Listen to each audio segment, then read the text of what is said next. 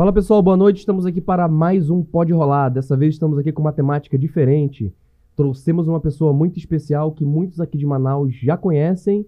Agora a gente vai conhecer mais a fundo.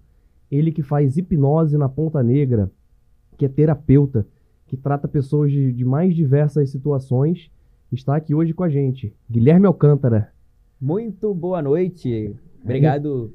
Pô, eu que agradeço. Convite. Obrigado a toda a equipe aí. Eu quero agradecer o Pode Rolar, podcast promissor. Pô, se promissor Deus quiser. Não, já, já profetizei aí.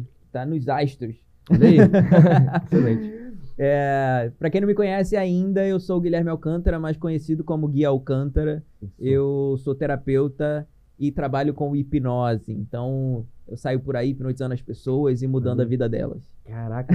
Até quando. A gente vai falar sobre isso depois, né? Mas a gente tava fazendo a arte da agenda. Aí eu, o Sérgio falou: não, vamos trazer ele aí, hipnólogo e tal. Aí eu entrei no Instagram e falei: pô, vamos ver aqui como é que ele se define, né? Tal, pra Uhum. gente colocar ali. Aí eu vi terapeuta. Eu. Pô, tem que botar alguma coisa de hipnose também. Aí eu fiquei descendo lá no Instagram, eu vi terapeuta, terapeuta, terapeuta. Eu não encontrei nada específico de hipnose. Uhum. Eu, Caramba, que interessante. Então aí eu botei lá, terapeuta e hipnólogo. Tem umas perguntas que a gente vai fazer pra falar a diferença de hipnólogo, hipnólogo, terapeuta. Hipnoterapeuta. Hipno... É, isso aí. e aí, porra, massa demais, né? Uhum. Acaba que é a junção do- dos dois, né? Hipnólogo e terapeuta. né? Exatamente, exatamente. Show de bola. Então, antes da gente começar, eu só vou fazer uma propaganda básica. Vou falar hoje aqui pra vocês da Companhia Atlética, academia sensacional que tem aqui no Manauara e tem no Estúdio 5. É nosso novo parceiro. Daqui a pouco eu vou estar apresentando o podcast aqui, ó. Fitness. Fo- Fitness, forte, bonito, mais bonito. Pô, mais bonita, né, mano? Pelo amor de É. Deus, cara bonitão desse aqui. Olha aí. E aí a gente tá agora com essa parceria aí com a Companhia Atlética. Eles vão inaugurar na semana que vem, cara, uma esteira. Não tem no Brasil ainda não. Eu vi o vídeo deles ali, tipo assim, uma esteira que a... Tu não precisa nem andar. Não sei, não sei como é que é, cara. Eu sei que, tipo assim... Não, tipo assim, eu não experimentei ainda, mas a tela dela, tipo essa TV na sua frente, assim. tá? Caralho. É uma parada muito louca, assim. Aí eu teria vontade de malhar. Olha aí. Já Eu acho que- põe um episódio do Pode Rolar. Olha aí, Vendo ó. ali. Mas show de bola, deixei aqui pra vocês o, o QR Code do. Na verdade, desse lado aqui, deixei o QR Code pra vocês do da Companhia Atlética. Sigam eles lá. Além de ser academia, pô, é a academia mais completa aqui de Manaus em relação a atividades. Então dá pra fazer tudo. Não sei se dá pra fazer hipnose, mas dá pra fazer yoga, spin. Eles fazem atividade no topo do tropical. Inclusive, hipnose pra criar hábitos saudáveis é muito utilizada. né? Nossa, que massa. É. Ah, dá pra fazer também, ah, um tempo desse eu tava malhando disque, né? Tava tentando malhar, né? É, é difícil. Mas dentro da academia, a gente, a galera, ah, eu quero ver hipnose, quero ver hipnose. E aí eu fiz um cara não conseguir carregar um peso de 2 quilos. Nossa, que E aí, e aí é, pra provar, mostrar que a mente consegue fazer coisas extraordinárias. Cara, e falando em hipnose e hábitos que você falou, é, sabe aquele livro Poder do Hábito? Uhum. Eu li ele e pra mim eu vi academia como aquele hábito angular. uhum. Quando eu começo a fazer academia, tipo, parece bizarro, né? Mas academia faz eu não comer besteira, não comer fast Sim. food, acordar cedo, beber mais água, só por eu estar na academia. Entendeu? Uhum. Parada bizarra. É, é, é, uma coisa engraçada, teve uma época que, eu acho que foi em 2018, ah, eu tava, tava acima do peso, eu tava precisando dar uma emagrecida, e aí eu não conseguia, porque eu era viciado em comer besteira. Tipo assim, toda noite eu queria comer hambúrguer, com pizza, sushi, qualquer coisa que, tipo, mano, é, não é saudável, entre É. aspas, né? Ah, e aí eu fiz hipnose pra descobrir por que que todo dia, seis da tarde, eu sentia vontade de comer é, esse tipo de coisa. Deu pra descobrir? Sim, dentro da minha cabeça, eu tinha uma vozinha que dizia que eu tava com fome e que queria comer isso. E essa Nossa. vozinha era a minha. Então, tipo, dentro da minha cabeça, eu sempre falava pra mim, pô, deu seis horas e a gente tem que comer besteira. Caraca, velho. E aí, eu Caraca. comecei a mudar isso, eu mudei a, a, vozinha na minha cabeça, eu fiz um processo, é claro, um, um- processo, um- um um- uma sessão, né? E aí, eu mudei a voz e em um mês eu emagreci 10 quilos, assim. Que isso. E dá pra se hipno- auto-hipnotizar? Dá pra fazer auto-hipnose. Dá pra fazer auto-hipnose. Nossa, velho. Cara, é tipo, é tipo um hack, assim, né? Tipo botar um código do GTA em você mesmo. Exatamente, exatamente, Caraca, exatamente. É, não é tão rápido, tá? Não é tão rápido. É, lembra quando a gente conversou sobre o Mindfulness? É isso. Tu falou, ah, na primeira semana é ruim, na quarta, quinta já tá Automático. automático. A mesma coisa a hipnose. Que massa, É né? bem parecido.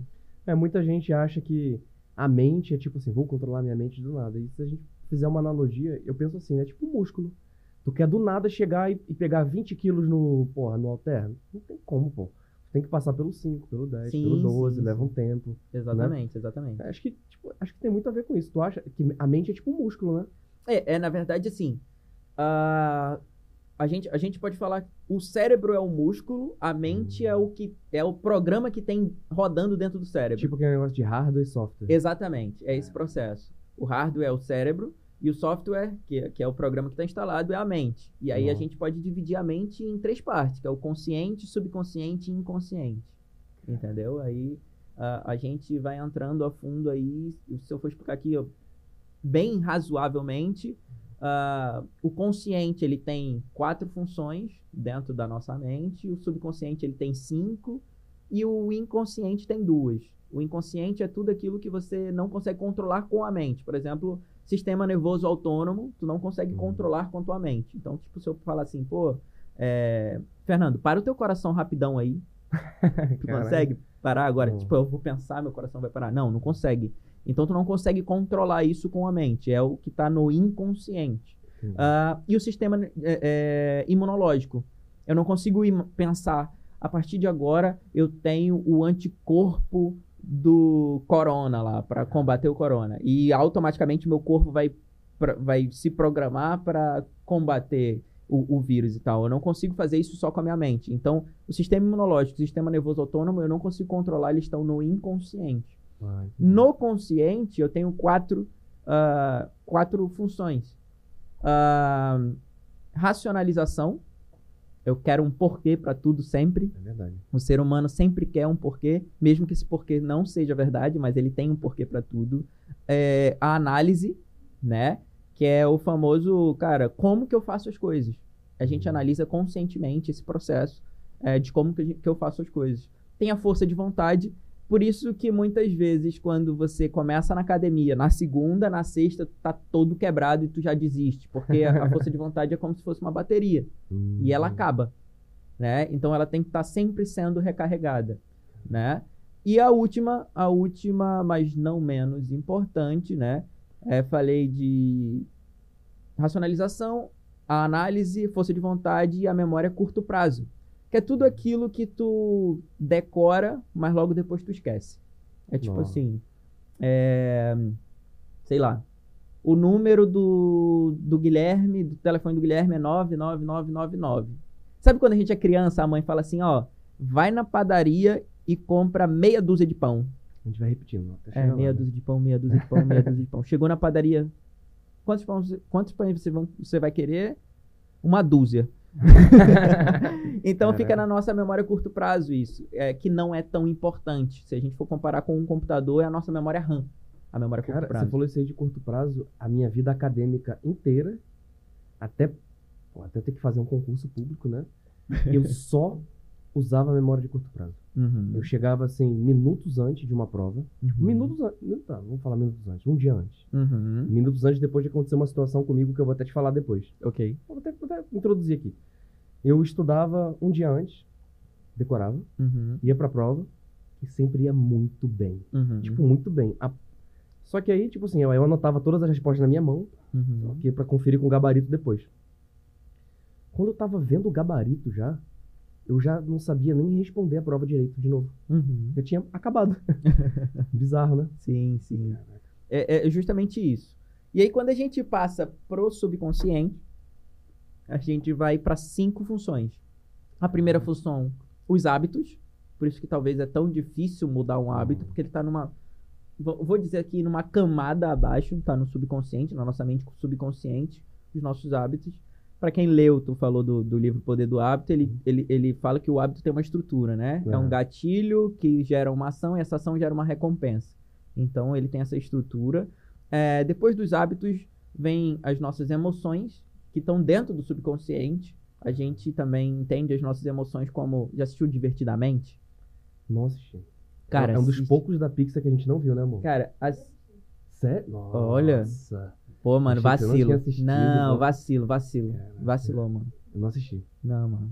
Eu, eu, ah, eu, eu não queria gerar uma briga aqui, não, mas, porra, Não, eu, vacilo. eu botei uma vez pra assistir, ela falou, não, não, esse filme não, tá, eu não atirei.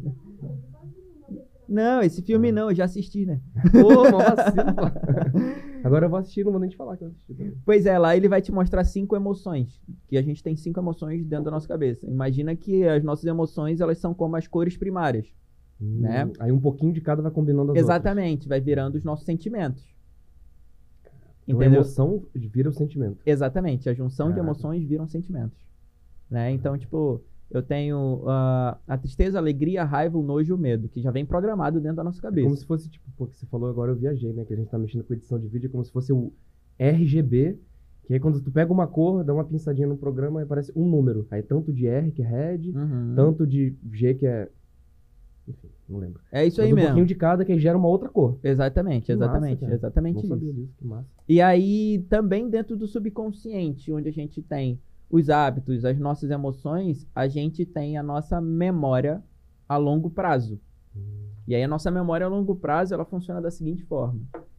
Toda situação que tu passou na tua vida, que é somada com um sentimento ou uma emoção muito forte, ela fica marcada para sempre dentro da tua cabeça.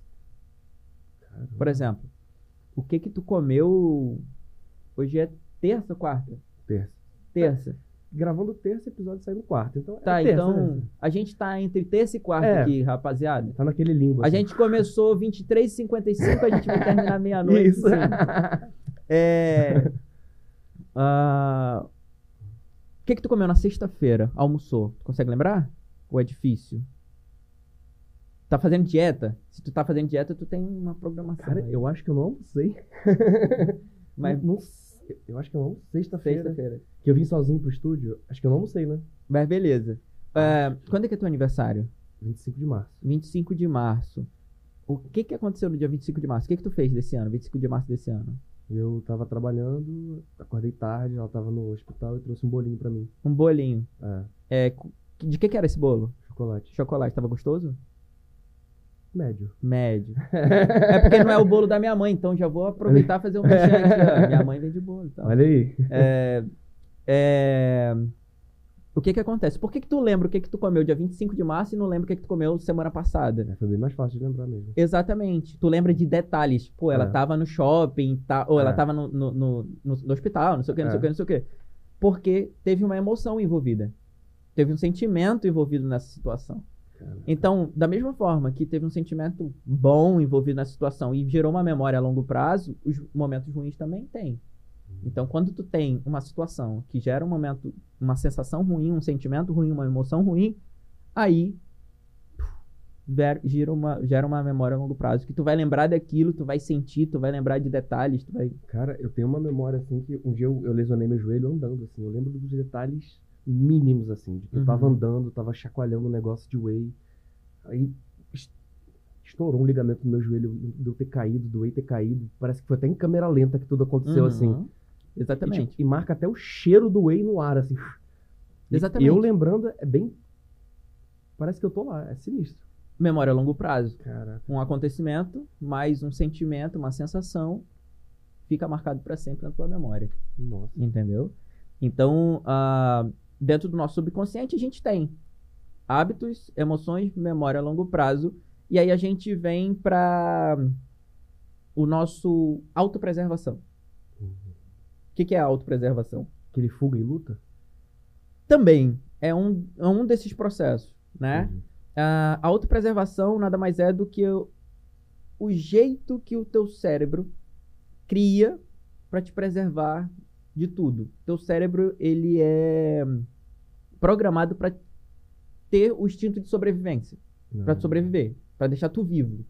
Então muitas vezes um trauma que tu tem é a autopreservação falando para ti, cara, não vai para aí que vai dar merda, mesmo que seja tipo assim, ah, eu tenho fobia à barata. Eu olho pra barata, eu saio correndo e ela vai me matar. Mas por que, que isso acontece? Em algum momento, teu cérebro entendeu que a barata é perigosa para tua sobrevivência. E aí ela gerou um processo de autopreservação. Entendeu? Então, nesse processo todo, nesse, ah, ah, nesse dentro do subconsciente acontecem essas coisas. Caramba. Entendeu? E, tipo assim, agora eu vou perguntar uma coisa de hipnose. Tem como com. Vou falar uma experiência pessoal. Tem como com hipnose recuperar a memória a longo prazo se você teve uma lesão? Me explica de outra forma. Eu, em 2016, tive um traumatismo craniano e eu perdi oito meses de memória. Ok. E eu recuperei grande parte, Uhum. mas não 100%. Então, cara, olha que, olha que curioso. Ontem eu recebi uma mensagem de uma mulher que a amiga dela dormiu 30 minutos. Quando ela acordou, ela não lembra de nada de três anos pra trás. Nossa. E aí, tipo, ela já fez todos os, os exames que precisava fazer, mas ela não consegue recordar. Tá tudo normal, mas normal, né? Entre aspas. Normal na- no exame. no exame, mas ela não consegue recordar. E aí ela perguntou se eu conseguia fazer algum tipo de, de processo para ela recuperar a memória. E aí eu falei que é muito relativo isso. Entendi. É muito relativo. É, no teu caso, como teve uma lesão e foi uma lesão física, É. é, é, não sei como, como seria esse processo. Mas são coisas que a gente pode testar. Eu, eu Ah, acredito que a gente pode testar tudo. Legal. Entendeu? É, já que a hipnose, dentro dos processos e dentro da. é, falando agora, falando de, de- de profissionais, né? Uhum. É, profissionais qualificados, eles nunca levam o, o, o, o paciente a ter algum tipo de risco. É. Então, tipo, é, quando você vai fazer hipnose, a hipnose ela não gera um risco. O que gera o risco é o que pode ser feito a partir daquele processo ali com a hipnose. né? Ah. Então, tipo, abrir um, abrir um trauma e não tratar, deixar a pessoa ali naquele, Caramba. naquele jeito. ah, não, já.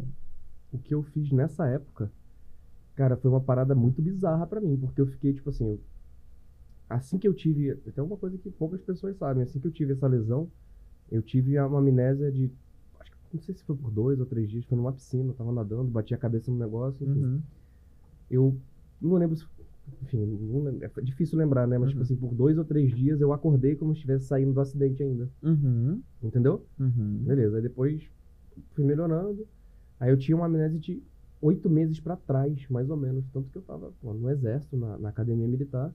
Eu era do terceiro ano da mãe, eu achei que tava no segundo ainda. Uhum. Eu tava, tipo, já tinha saído de um relacionamento, eu achava que tava em um relacionamento ainda. Então foi uma coisa bem complexa pra minha cabeça. É, o, o que aconteceu com a. O que, que essa mulher relatou pra mim ontem, inclusive, que a, a, a amiga dela tá passando por esse mesmo processo. Tipo assim, ela tá fazendo faculdade, tá quase pra se formar, mas não lembra que tá fazendo Nossa. faculdade. Entendeu? A amiga dela tem um filho e ela olhou pro garotinho e falou assim: tá, e cadê o teu filho? Caralho. Tipo, não é pequenininho teu filho? O filho dela já tá grande e tal. Caramba. Então, tipo, ela não, não Foda, né? recorda de um pedaço. É, Aí eu vou te falar, é muito ruim isso aqui. Sério. eu imagino. Caraca. Eu imagino, acredito que sim. Acredito que sim. Cara, muito massa. Tipo assim, milhões de de desdobramentos que dá pra ter disso aí, cara. Eu acho muito massa esse negócio que, tipo assim, a gente. Muitas pessoas focam só na parte consciente da mente e não sabe que tem um inconsciente. Até sabe, né? Que muita gente. A maioria das pessoas estuda, passa por esse método, sabe que tem aquele simpático, parasimpático, tem uma noção do Aham. inconsciente. Mas o subconsciente, cara, é uma parada. É, é, Sinistro, muita, né? gente, muita gente, quando vai falar sobre isso, explica o, o subconsciente como um HD, onde ele guarda todas as informações da tua vida ali que, que, tu, vai, que tu vai precisar. É, por, por isso que eu te falei do, do, do Divertidamente, porque ele tem muito, muita explicação científica sobre a mente subconsciente, A como Pi- que A funciona. Pix é foda, né? Ela faz um filme pra criança, mas quando tu vai ver. que não é pra criança, tá ligado? Tu assiste uns É. filmes assim que tu fala, cara, não tem nada a ver com criança. Não, isso aí de Pixar que a gente tá falando, a gente foi no cinema ver Os Incríveis 2, acho que 2018 ou 2019. Eu tinha visto um quando era criança, a gente Uhum. foi ver o 2. Aí eu saí do cinema com a Daphne. Filme pesado, porra. Caraca, As crianças não não pra entendem, né? criança não, pô. Aí, aí a gente ficou assim, falei, pô, vou ver um aqui agora. Aí eu, caraca, que filme pesado, velho. Eu não sabia que era assim, porra. Que não entende. Fica- Uhum. A gente foca muito... é, também isso de atenção, né? A criança foca muito na lutinha, no É. visual e tudo mais. Super-herói. É, Uhum. Aí não pega a parada, né, que tem lá. Aham. É, é muito disso mesmo, assim. A gente. ah, ah, tu falou de, de, de focar. É, dentro do nosso cérebro tem um, um, um, um, sistema chamado sistema ativador reticular ascendente. Talvez a, a Daphne te explique melhor isso aí sobre mais do que eu, tá? É, o sistema ativador reticular ascendente ele é responsável pela nossa atenção seletiva. Que é justamente a mulher que ficar grávida, ela só com- começa a enxergar bebezinho na rua, tá ligado? Hum. Aí ela fala assim, caramba, é um sinal, né? Ah, tu compra um carro branco, tu só começa a ver carro branco na rua. Tu fala, caralho, todo mundo comprou um carro branco agora, nessa Ou do mesmo modelo. agora todo mundo quer ter um táxi agora. É. Então, Uhum. assim, isso é o teu cérebro funcionando do jeito correto. Então, tipo, onde tu coloca o teu foco, realmente ele vai expandir aquilo como uma seleção para trazer as informações que tu tá focado. Nossa, isso é uma coisa legal também que isso de foco tudo mais, é, quando eu eu fiz o concurso da SpaceX por três vezes. A primeira vez eu não passei em quase nada, que eu era muito Uhum. novo, tinha 16 anos, enfim, só que podia fazer o concurso novo. A segunda vez eu reprovei só em redação. Na terceira vez eu passei. Minha professora de redação sempre falava assim: assim que você pegar a prova, lê o tema da redação, mas não faz a redação, só lê o tema e vai fazer a prova.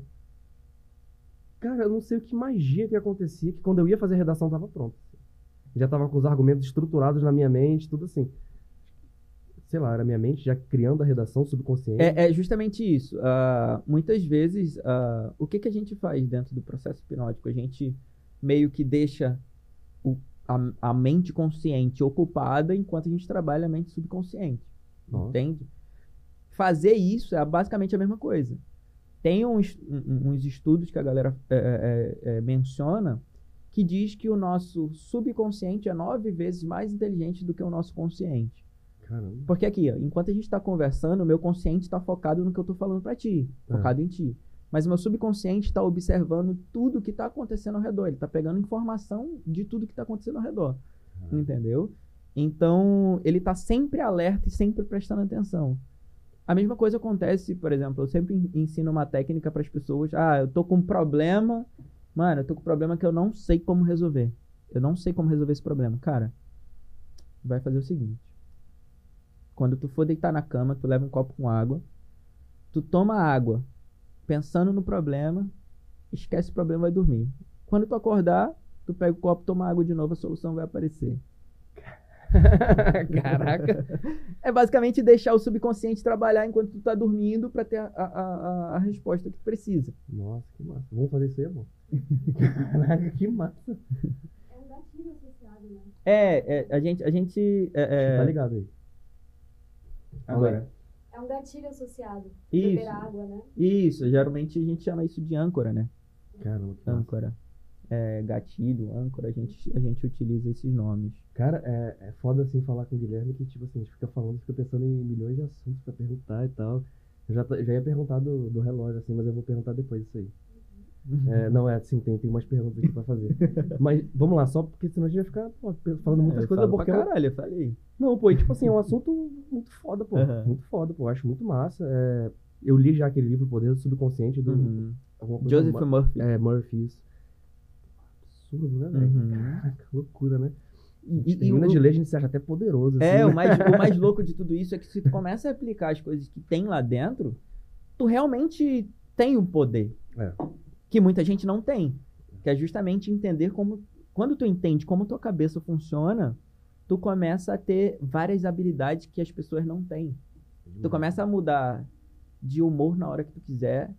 Tu começa a conseguir eh, atingir objetivos de forma muito mais rápida. Caramba. Tu começa a, a fazer várias coisas que as pessoas normais, entre as- aspas, que não conhecem é, é, é, essa habilidade, não, não têm. Nossa. É a criação da realidade, né? Tu cria através do, do, do subconsciente. É, uma das coisas que eu falo pra todo mundo é que tudo começa na nossa cabeça. Tudo começa na nossa cabeça e depois vira realidade. Justamente explicando ali aquela questão do SARA, sabe? Do sistema ativador reticular ascendente. Ah, quanto mais claro eu tiver na minha mente o meu objetivo, mais rápido eu vou conseguir alcançar ele. Por quê? Porque o meu cérebro, ele vai estar focado nisso.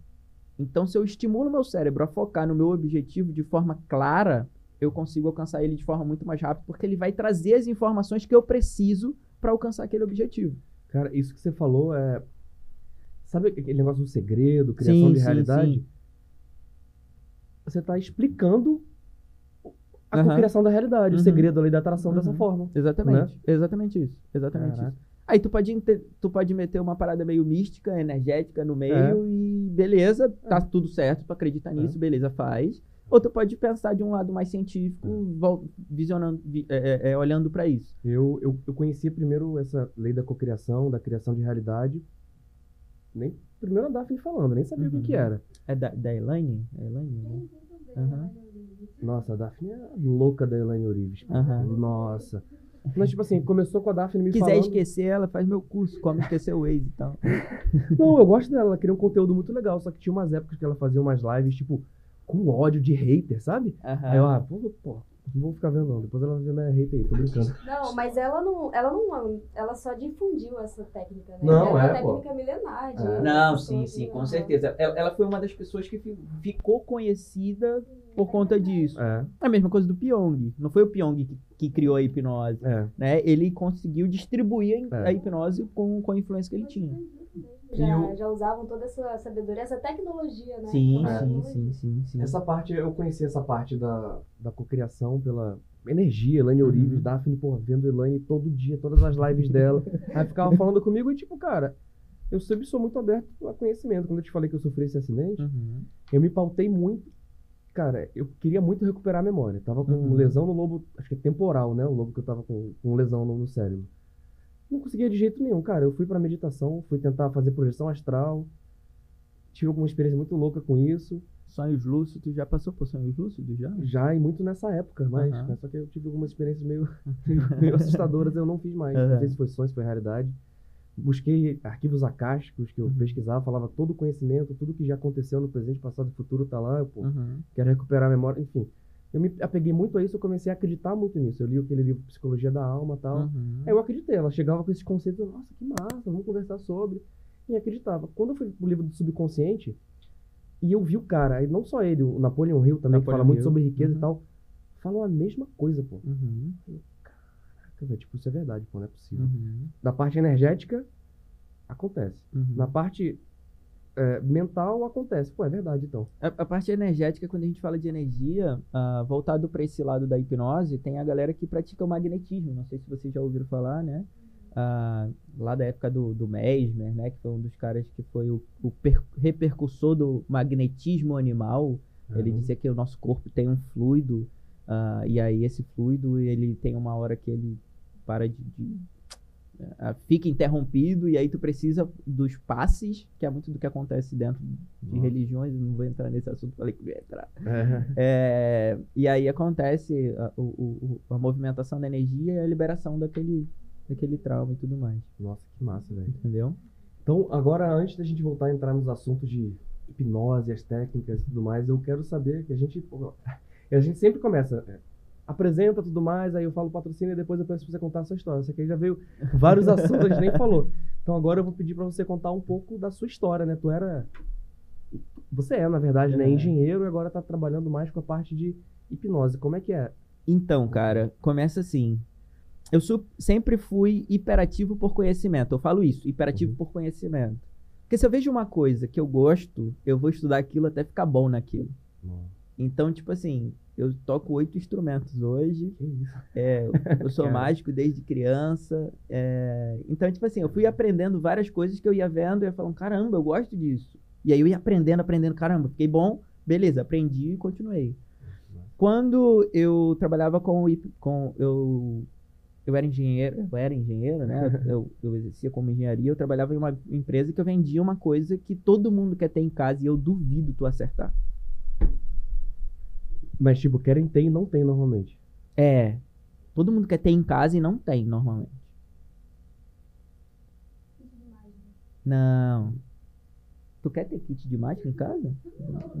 Não sei. Cara. Então, eu era vendedor. Vou te dar uma chance só, vai. Todo mundo quer ter e não tem. Na maioria das vezes, né? Não sei, pô. Não. Então, eu tava. É, é, em 2015, formando em engenharia, eu vendia elevador. Justamente Caraca. isso. Caraca. Quase ninguém tem em casa e nem quer ter, né? Mas Eu não então era tão difícil vender um elevador co- como como aprender hipnose. Então, tipo, teve uma época que eu tava vendendo elevador, trabalhava com venda de elevador, tava atingindo a meta todos os meses e teve um mês que eu não bati. E aí o meu chefe lá, ele chegou comigo e conversou: pô, Guilherme, se eu quisesse um cara para só atender os clientes que vêm até a empresa, que ligam para a empresa, né? Eu contratava um tirador de pedido. Porra, beleza.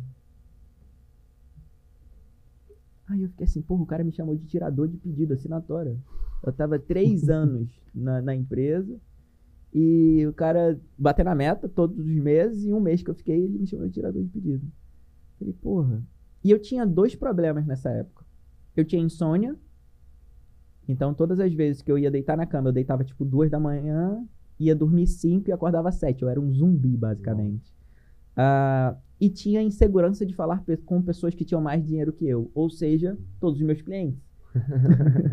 eu cara tá comprando elevador pra casa dele. É. eu pegava e ligava pros caras assim e falava. Tu! Aí eu, pô, o cara não quer falar comigo, não. Caraca, olha só.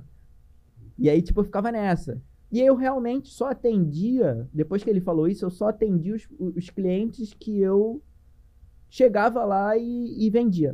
Tete a tete eu conseguia desenrolar, porque eu sempre vendi várias coisas. Uh, já vendi do brigadeiro ao container, pra tu ter noção. é, mas de ligar pro cara, de marcar reunião, eu tinha essa insegurança. Então, depois desse dia, eu comecei a estudar sobre persuasão. Aí comecei a ficar louco, o louco da persuasão. Persuasão, persuasão, persuasão, persuasão. Putz, no meio da parada apareceu hipnose. Falei, hipnose? Do nada. Será que isso existe mesmo? Isso foi em 2015. Ah, e aí eu comecei a pesquisar, porque a gente já via nos programas de TV o cara falando bem dormido, bem dormido, né? é, é, imitando galinha, comendo cebola, achando que é maçã.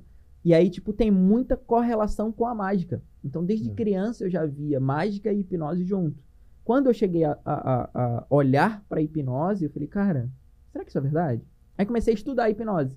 Aí estudava hipnose de manhã, de tarde, de noite, de manhã, de tarde, de noite, virei, virei o louco da hipnose. Só que assim, era muito difícil ter conteúdo nessa época. Pyong nem falava de hipnose nessa época. Uh, era muito difícil ter conteúdo no, no YouTube. Tanto que eu tive que ler livro em inglês para aprender hipnose. Não. Então, uh, quando eu comecei a estudar, eu comecei a praticar auto-hipnose para trabalhar a insônia, para tratar a insônia e essa questão da insegurança. E aí foi aplicando, aplicando, aplicando, aplicando, aplicando, aplicando. Ou seja, você era sua cobaia. É. E aí, sei lá, uns 24 dias depois, 25 dias depois, eu consegui dormir criando um gatilho que a, que a Daphne falou, ou âncora. A minha âncora era a seguinte. Quando eu fazia auto-hipnose, a sugestão que eu mandava pro meu subconsciente era a seguinte. Todas as vezes que eu deitar na cama, virar de lado, respirar fundo três vezes, eu entro em sono fisiológico. Nossa. Então, tipo, eu fazia isso todos os dias. Todos os dias, todos os dias, todos os dias. Quando uh, o... Quando eu cheguei no 24 ali, o... eu deitei na cama, respirei fundo três vezes e apaguei. Puf. Eu falei, no outro dia, eu falei, cara, o que aconteceu? Acho que deu certo. É. falei, porra, será que deu certo? E aí eu comecei a perceber mudança no meu comportamento em relação aos clientes. E aí eu comecei a vender mais. E aí eu dobrei a meta. E aí passei o primeiro mês, dobrei a meta. Deixou segundo mês, dobrei a meta. terceiro mês, dobrei Caraca. a meta. Aí eu falei, caralho, isso funciona. E aí eu comecei a estudar mais sobre hipnose e hipnose clínica. E aí eu comecei a ajudar as pessoas da família ali, as pessoas próximas. Tipo, ah, tenho fobia de borboleta tenho medo do escuro, sabe? Aí eu fui tratando as pessoas e via que estava dando certo. Falava, cara, meu Deus, a minha irmã, minha irmã, se ela assistir esse episódio, muito obrigado. Ela foi minha cobaia, minha irmã é 10 anos mais nova que eu, né? É, ela foi minha cobaia, velho. Eu lembro que no começo, eu, eu tava fazendo hipnose com a minha irmã, aí minha mãe não, não, não, aceitava muito bem. Ela falava: para com isso, vai deixar tua irmã doida e tal. vai fazer ela esquecer quem é a família. Aí teve um dia que eu falei com a minha irmã, né? Minha irmã nem tava hipnotizada. Eu falei, uhum. ô, oh, vai lá na cozinha e pergunta quem é essa mulher. Só pra, pra mamãe ficar estressada, né? Minha, aí minha irmã foi lá, perguntou: quem é essa mulher, Guilherme? Tá aqui na nossa casa. Ela falou: tá doido, já começaram a falar essa, fazer essa merda de novo. Caraca. Então, ah, o começo foi bem punk, assim, sabe? De aceitação também, porque muito preconceito em cima. E aí, é, depois de um tempo estudando hipnose, eu comecei a atender é, ainda na, na empresa, fazia a venda e atender alguns clientes fora. E, e aí, a partir daí. E de boa, tinha- não tinha mais receio nenhum. Não, não tinha receio nenhum. Assim, pra atender eu tinha o, o receio, né? Pô, será que dá certo e tal? Hum. Ah, Mas aquela fobia de pessoas terem mais não, dinheiro. não, não, não, não. Já não existia mais. Eu lembro que minha segunda paciente era uma paciente que ela tinha uma dor crônica há 36 anos. Ela tinha uma inflamação no nervo glossofaríngeo. Não sei se flaríneo, sei lá como é que é que fala, mano. É, faríngeo, que é responsável pela deglutição, né? Exatamente. Então, Nossa. tipo assim, todas as vezes que ela que esse nervo ele tá tava inflamado, ela não conseguia respirar e engolir saliva porque ela sentia muita dor. Que isso. E aí ela já tinha, é, é, ela me viu na TV, assim, tipo assim, eu acho que isso já era tipo começo de 2016. Eu já, eu já tinha desenrolado falar de hipnose na TV. Que massa. Ah, e aí ela me viu na TV e falou pro filho dela, esse cara que vai me salvar. Nossa. Aí eu cheguei lá na casa dela, ela falou: Eu tenho certeza que é tu que vai mudar a minha vida. Eu falei: Tá maluca, senhora? Do como, nada. como assim, mano? Olha a responsabilidade que tu tá me dando. É. E aí ela falou: Cara, eu tenho certeza que você vai conseguir. Eu falei: Então tá, você tem certeza. É igual Já tem fé. meio caminho andado, É, né? Já fé. acredita, pô. Já acreditou. É, pô. É só tocar na veste ali de Jesus e é curado, tá ligado? É. E aí ela já acreditou e eu falei, tá, então tá. Eu fiz a primeira sessão com ela, de verdade. Eu saí de lá, deu 30 minutos, o filho dela me liga. Eu falei, porra, que merda é essa? Tava dirigindo, né? Peguei e atendi. Deu ruim, já pensou. Né, matei a velha, tá ligado? É, oi. Aí ele falou, Guilherme. Eu falei, oi. O que que tu fez com a minha mãe? Eu falei, ah, tá porra. Como assim? o que que tá acontecendo? Aí eu, nessa hora eu parei o carro na hora. Eu falei, caralho, isso é- matei a velha, mano. Tá maluco? Aí ele falou, é. Começou a chorar. Aí eu falei, mano, é, tá, mas o que que aconteceu com ela? No meu coração. Eu falei, Meu mano, eu vou Deus. voltar, mano. Ligar pro, pro bombeiro, sei lá, pra polícia, pra qualquer coisa. Ele falou, não, eu quero te agradecer, eu tô chorando de alegria. Porque em 36 anos é a primeira vez que a minha mãe tá conversando com a gente aqui na, na sala de casa e ela tá comendo e conversando e rindo sem sentir dor nenhuma. Aí eu senti uma parada que eu me arrepio todo em contar. Eu chamo de cafuné na alma. Nossa. É quando, ó, É mesmo, ó. Caraca. é quando todas as vezes que eu mudo a vida de uma pessoa, eu recebo isso. Nossa. E aí esse é o meu porquê. Caraca. Ó, Que foda. toda vez que eu lembro, é, Caraca. Toda vez que eu consigo mudar a vida de uma pessoa, que eu vejo que eu, cara, eu fiz a mudança na vida dessa pessoa, é, eu sinto isso, esse cafuné na alma, Que foda. entendeu? E aí eu falei, cara, eu quero sentir isso mais vezes. eu falei isso, eu falei isso pra mim. É isso que eu quero pra minha vida. Isso em 2016. Quando foi em 2016, aí em 2017 tinha construtora, 2018 construtora, no meio do caminho a família falou, pô, Guilherme, pô, negócio de hipnose ainda, mano, tem construtora, pô, não sei o que e tal. Eu cheguei com meu sócio e falei, vamos vender a construtora? Ele falou, tá maluco? Eu falei, não, porra, eu vou viver de hipnose. E aí, então, eu passei três anos da minha vida fazendo em paralelo. Hipnose e engenharia, hipnose e engenharia, hipnose e engenharia. Cara, eu lembro que tinha vezes que eu ia de bota, todo cheio de barro pra dentro do consultório atender. E tinha vezes que eu ia de, tipo, normal e pra obra, pra, porque não dava tempo de, Trocar. de trocar. Nossa. E, e aí era muito isso, sabe? E hoje em dia tu vive só de hipnose Só de hipnose. e é tranquilo, assim. Consegue se manter. É, é, exatamente, exatamente. O mercado tá bom aqui em Manaus. É, na verdade, é, é, a gente pode até entrar nisso, que é tipo, cara, o, o, o tratamento que eu, que, eu, que eu ofereço para as pessoas é um tratamento mais rápido e efetivo do que o tratamento que tem da- é, é, de psicologia. Então, assim, ah, sei lá, um tratamento que, como eu falei, um tratamento de fobia que demoraria, sei lá, seis a um ano dentro da- de uma TCC, que eu gosto muito, inclusive, é é uma das minhas preferidas, behaviorismo e tal, ah, dentro da- da- das abordagens da psicologia, é, a hipnose ela traz um- um- um- uma rapidez para esse processo. Então eu consigo tratar uma fobia em três sessões, em duas sessões, Nossa. em uma sessão, dependendo do que for. Né? Às vezes até agora rápido assim, né? A gente consegue tratar.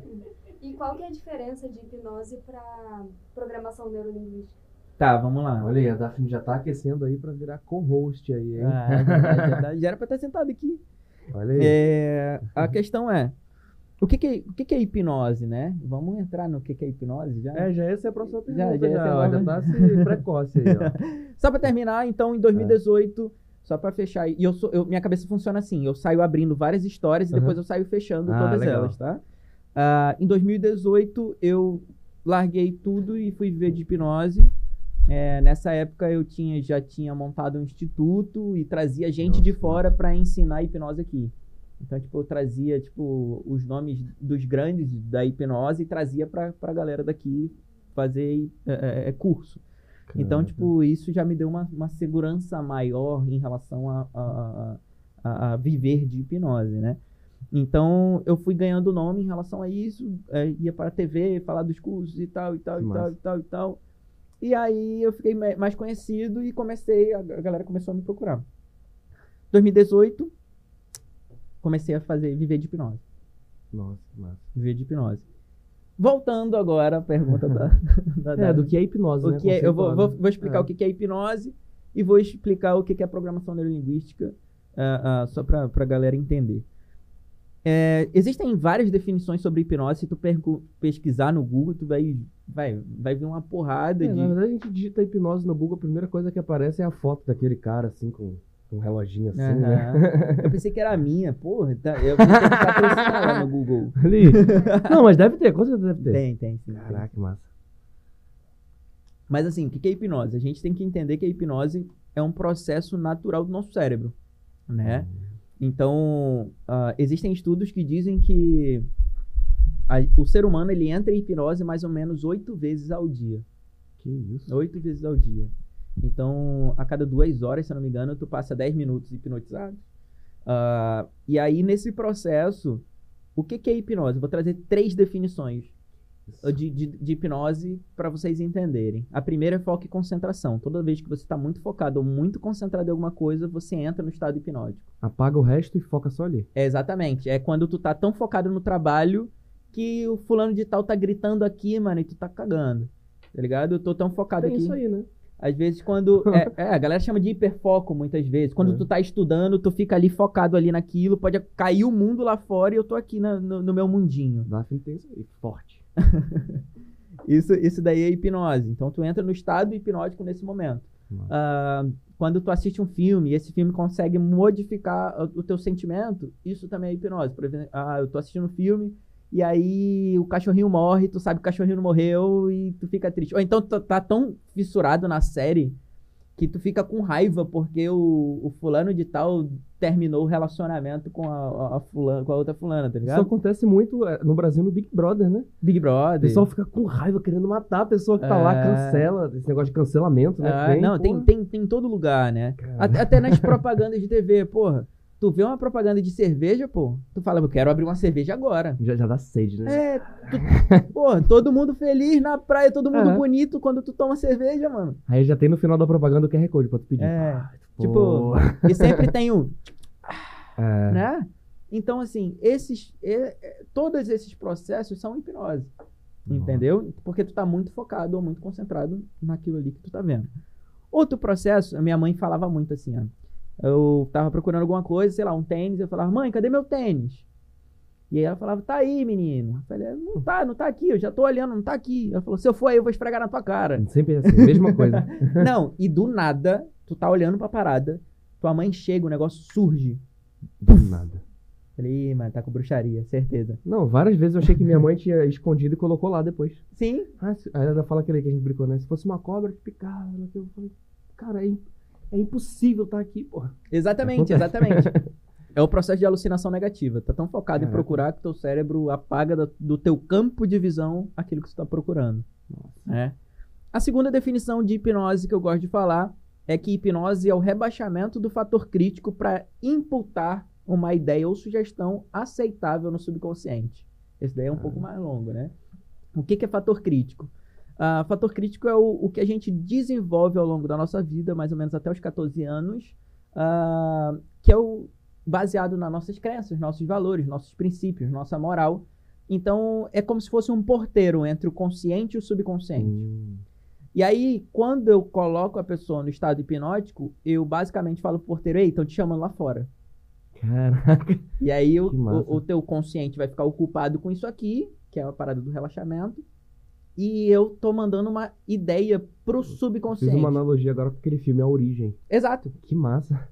exato. Nossa, que- Quando a gente tá mandando a ideia pro, su- pro subconsciente, a ideia tem que ser aceitável. E talvez isso mude um pouco é da ideia da galera sobre perda de controle, né? Que alguém perguntou quando a gente tava com a live É, sobre perda de controle. A ideia aceitável é basicamente o seguinte: a pessoa só vai fazer aquilo que for aceitável para ela. O que que é aceitável? É um critério com dois, com, com, eh, com uma estrutura de, de dois lados. O primeiro, a sugestão ou a ideia tem que ser congruente, tem que fazer sentido para a pessoa. Senão ela não aceita, subconsciente rejeita. E tem que ser ecológica, tem que ir de acordo com a moral, a ética e os princípios da pessoa. Nossa. Então, se eu falar assim, se tu tiver hipnotizado agora, Léo, ô Léo, caraca, que Léo? Da onde que vem Léo? Não, foi o, foi meu amigo que perguntou lá na. Ah, tá, olha aí, tu tá me hipnotizando, mano. Esse negócio aqui da cadeira. Ah, entendi. Fernando, se tu tá hipnotizado aqui agora, e eu falo assim, porra, Fernando, tira a roupa. Naturalmente, tu tem costume de tirar a roupa na frente das pessoas? Tenho. Ah, É, não, mas é por- não, mas. tenho, foi foda. Não, pô. É eu por- não esperava por essa, rapaziada. é porque é porque eu me formei na, na AMAN, pô. E era uma coletividade muito grande, aí, tipo assim, era tudo coletivo. Então, por isso que eu falo que não seria estranho pra mim. Ah, ok. Entendeu? Ok. Pois é, olha aí. Então ele, seria, ele é. aceitaria Era tipo mais facilmente, coletivo tal, mais é. facilmente essa ideia de, de tirar roupa. É. Mas assim, uma coisa que tu não faria, sei lá. É, se eu falasse pro Sérgio, hipnotizasse o Sérgio falar pra ele tirar a roupa, talvez ele não tiraria. Acho que ele ia também. É, Não, mas. acho que não. Ah, tá fora de forma. pois é, então assim. é, vai muito de acordo com o princípio, a moral e a ética, e se faz sentido pra pessoa fa- Entendi. aceitar aquela sugestão. Por exemplo, num programa de TV onde a pessoa im- é, imita uma galinha, porra, é, tem toda uma preparação antes, que eles É. não mostram. Ah, Entendeu? entendi. Tem uma preparação antes que eles não mostram. Eles conversam com a, com a pessoa, tipo, porra, se tu imitar uma galinha ali, tá de boa pra ti? Aí a pessoa fala, não, porra, tá de boa, vou aparecer na Globo, tá aparecendo na TV. Ah, Entendeu? Então já aceitou.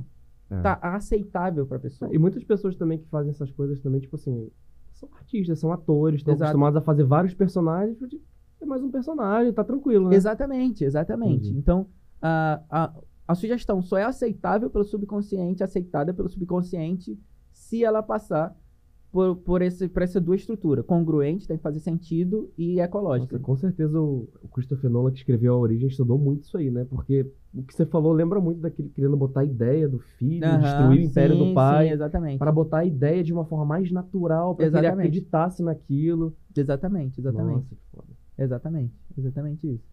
É, então, assim, ah, essa é a segunda definição. O rebaixamento do fator crítico, né? Eu diminuir a ação do consciente para que a Uhum. pessoa não analise a, a- a sugestão de forma ah, consciente, e sim no subconsciente, para estabelecer uma ideia ou sugestão aceitável ah, na- no- lá, lá no subconsciente. É, a terceira definição que eu gosto de falar é todas as vezes é, é, hipnose é toda comunicação que consegue alterar o teu estado emocional. Então, tipo, às vezes uma tu tá assistindo uma coisa, tu tá conversando com alguém e essa pessoa consegue te irritar. Já ouviu aquela frase, o que te irrita te domina? Tipo, hoje em dia, se a gente for contextualizar com política. Pessoa que gosta de uma pessoa fala de outra. Porra, o cara. né? ah, o cara. Porra, mano. Tu quer entrar nesse assunto? Não, vou falar não. vou falar Tá. não. Mas assim, ó, falando. Mas tem a ver, né? Fala- sim, falando de política, É. juro pra vocês, é, não vou falar nomes, tá? Beleza. Eu aprendi uma, uma frase muito poderosa com um político. Grande. Grande, grande. Sim, nível Brasil, sabe?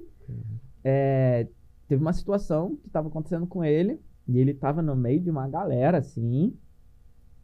E aí, eu já ia contar a história. E aí ele falou uma frase que ficou marcada na minha cabeça Qual? que era bem assim. Ah, o que eu falo é o que vocês falam, e o que vocês falam é a verdade.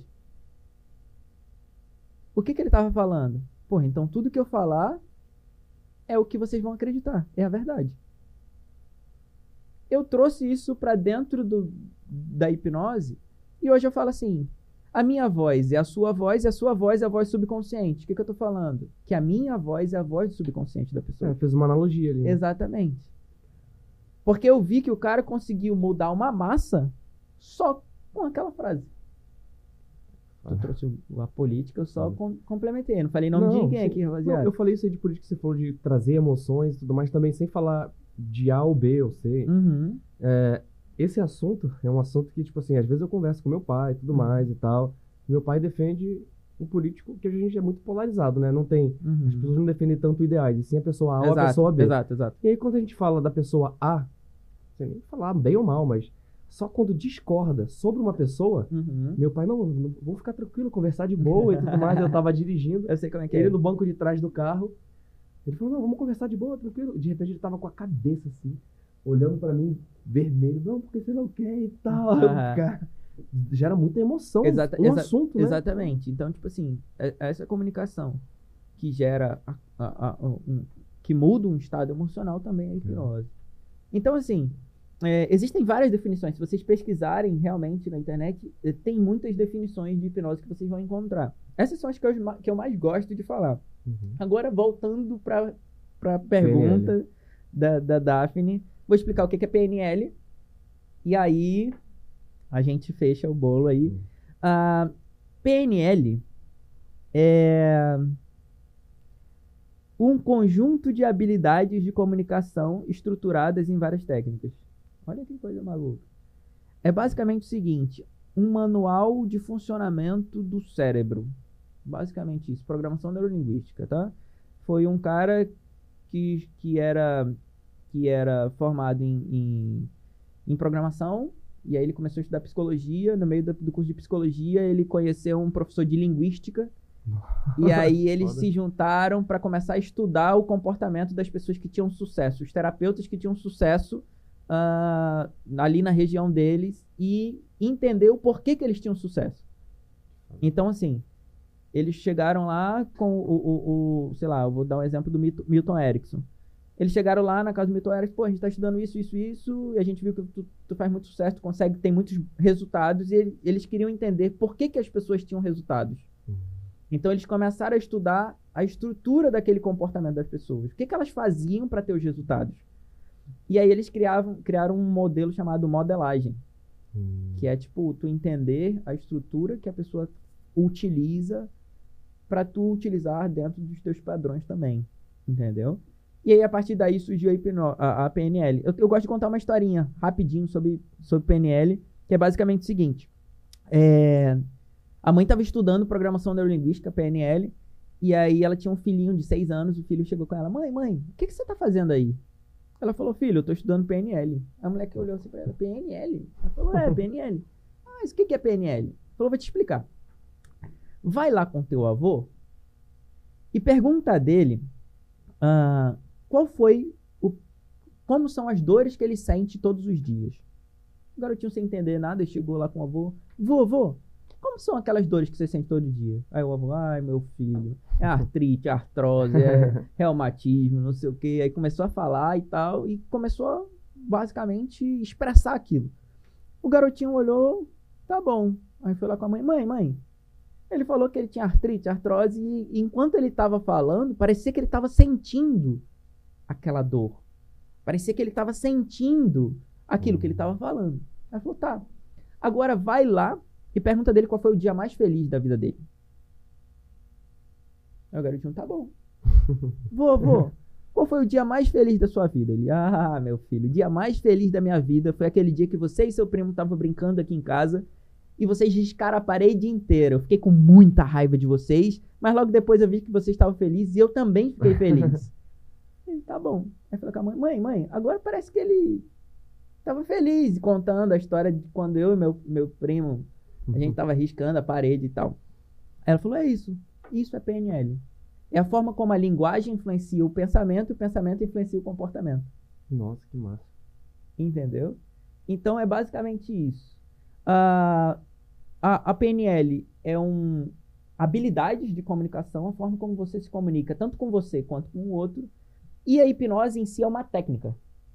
É um, talvez um estado, entende? Dependendo. Porque se a gente for entrar nesse mundo aí, existe hipnose estado, hipnose não estado. A gente vai embora e tem muito assunto. Mas tirei a dúvida. Ótimo. E as duas combinadas junto dá um resultado do caralho, assim, mano. Super-homem. Mano, tá maluco? tá maluco. Que massa. Qualquer coisa que a gente resolve, mano. Nossa, que massa. É, uma das coisas que eu e a gente já conversou muito, assim, é- acho que tá ligado aí, né? Tá não? Não, beleza.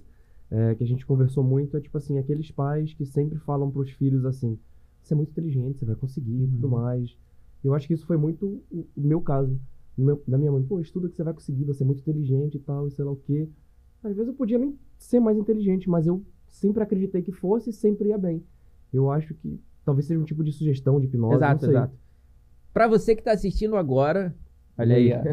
pra você que tá assistindo agora e é pai, principalmente de crianças, tudo e qualquer coisa que você fala pro seu filho fica registrado na cabecinha dele, tá? Os pais são nossos primeiros exemplos. Hum. Qualquer figura de autoridade de 0 a 7 anos que faça ou fale alguma coisa pra gente, a gente registra aquilo como verdade.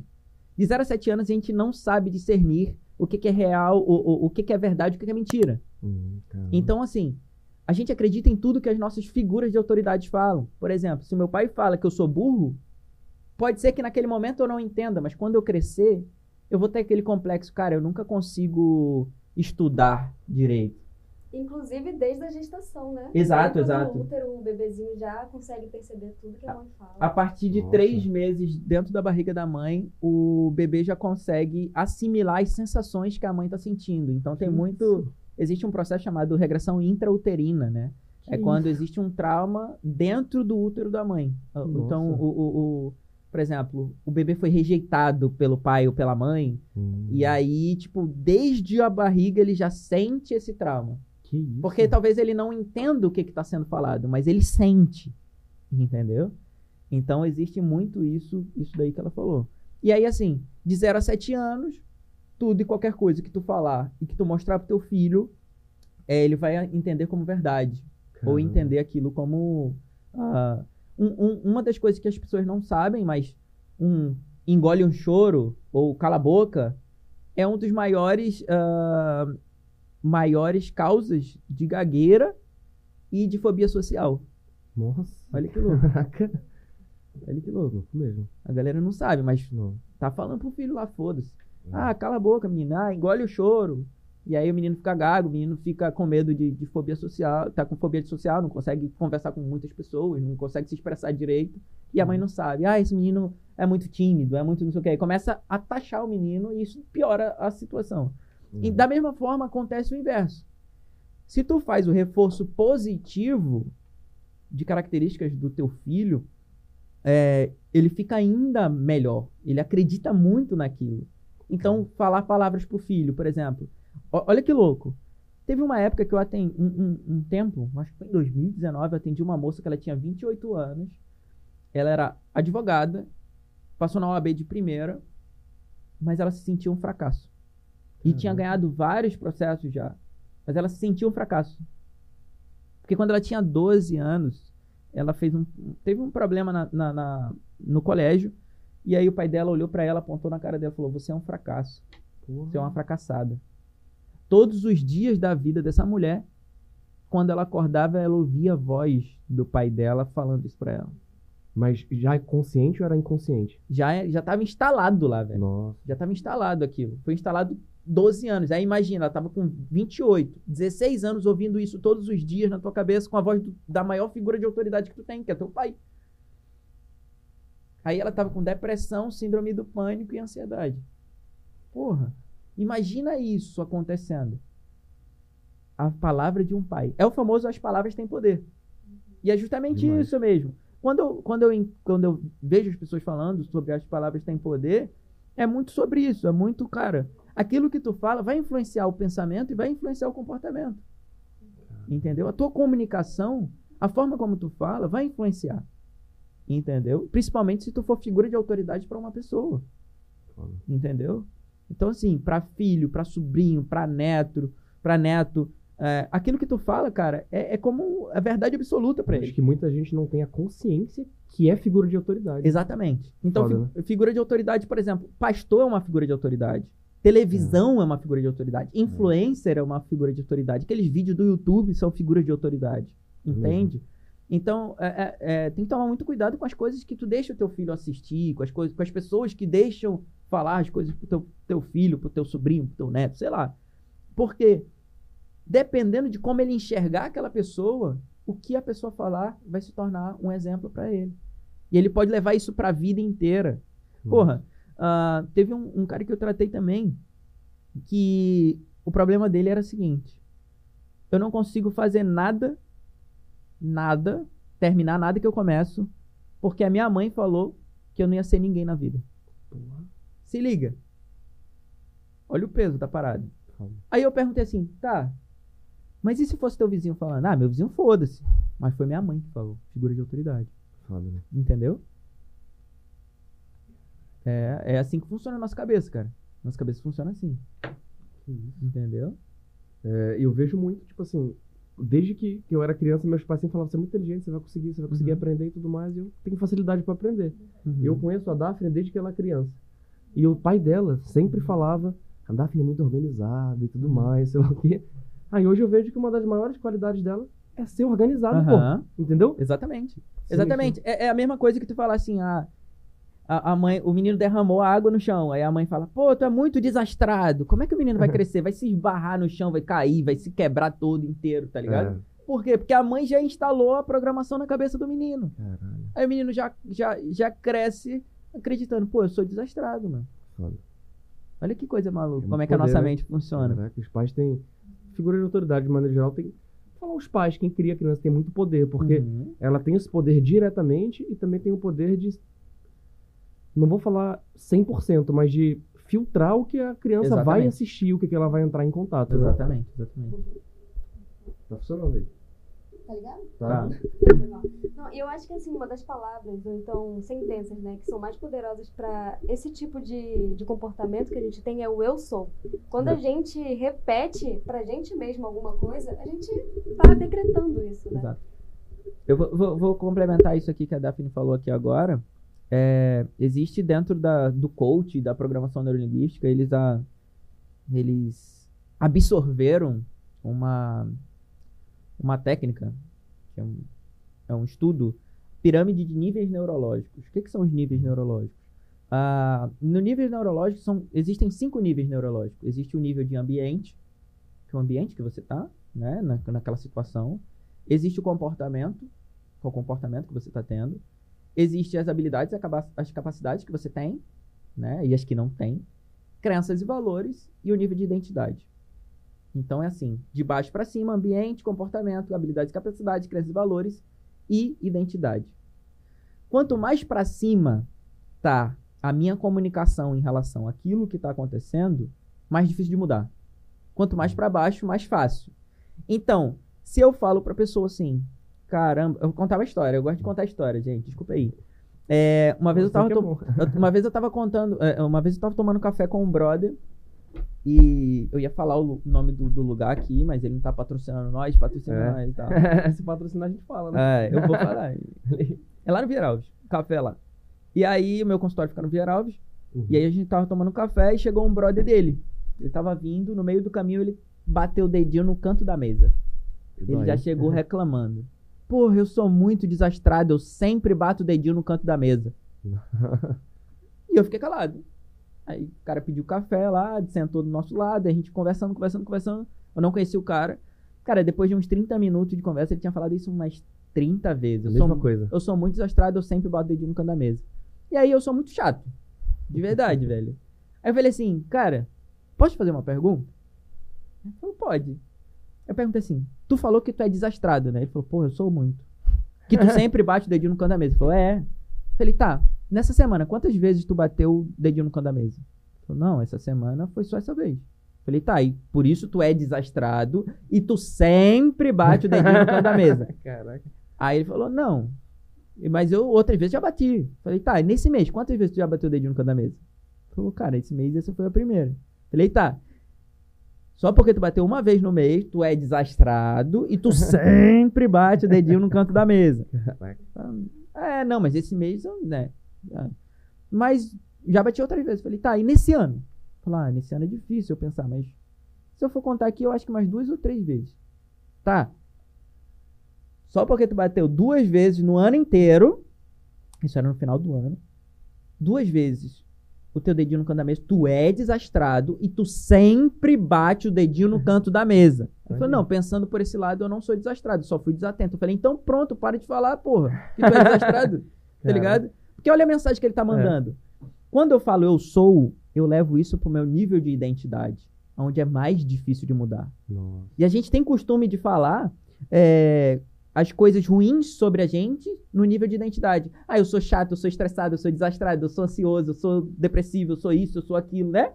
Não é assim? É. E aí, quando a gente vai falar uma coisa boa, a gente fala no nível de comportamento, que tá aqui embaixo, que é muito fácil de mudar. Que é tipo, ah, eu tô tranquilo, eu tô calmo, eu tô Hum, feliz, é eu tô alegre. A gente nunca fala, eu sou feliz. A gente fala, eu tô feliz.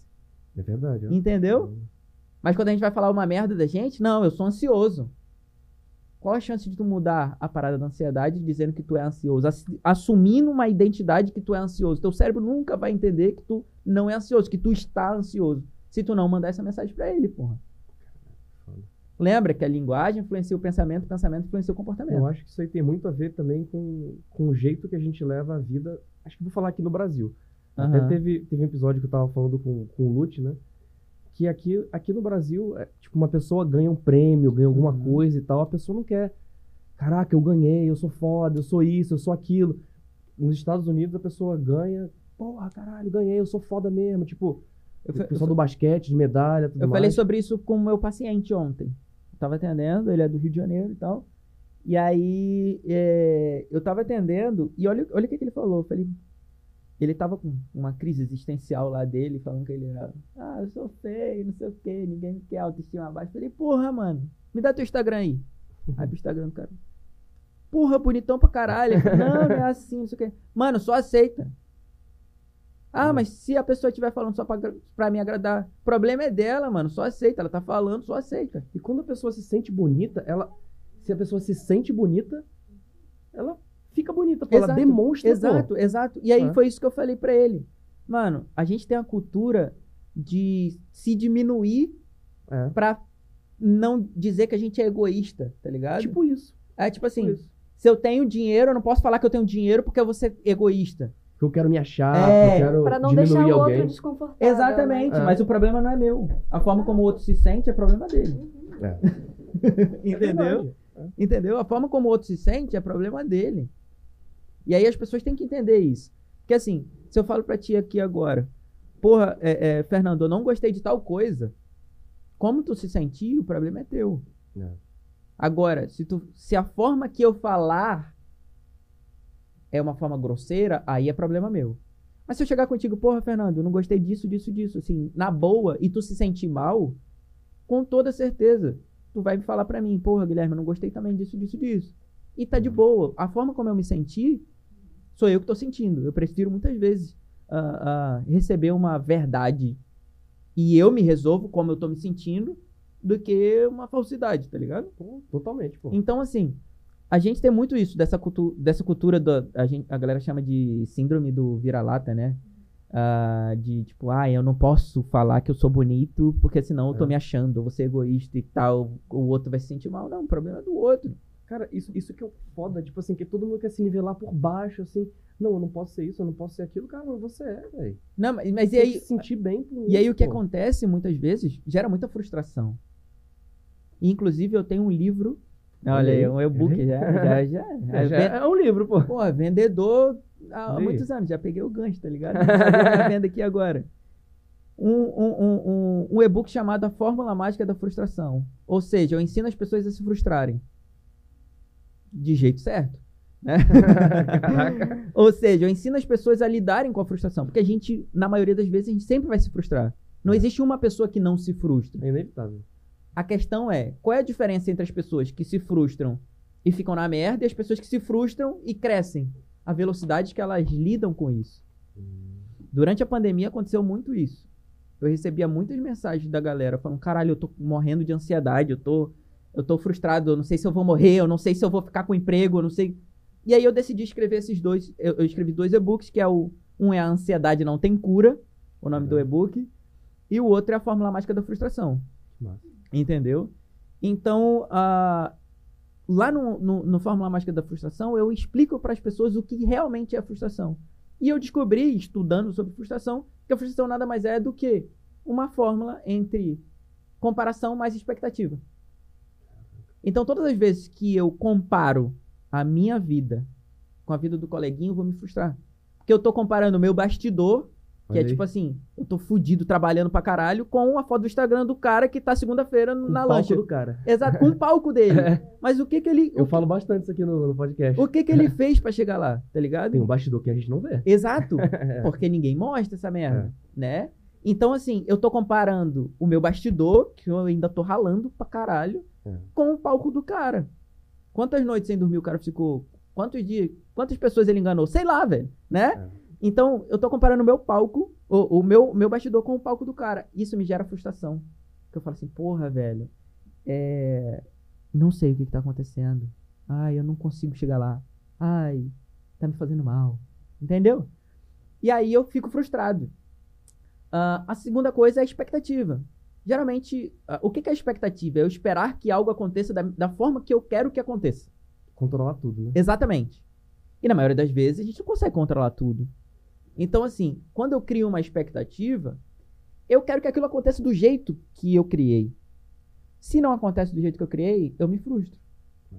Se alguma coisa sai, assim, dá uma curvinha, eu me frustro. E aí eu começo a comparar, porra, olha o que, que tá acontecendo e olha como que eu criei. Comparação mais expectativa, frustração. Foda. Entendeu? Caraca. O que, que eu ensino para as pessoas? A lidar com isso. Porque vai acontecer essa merda. Entendeu? Como que eu. É inevitável, na real. Exato. É, eu vou já só dar um, um, um gostinho aqui para as pessoas Sim. aprenderem como lidar com isso.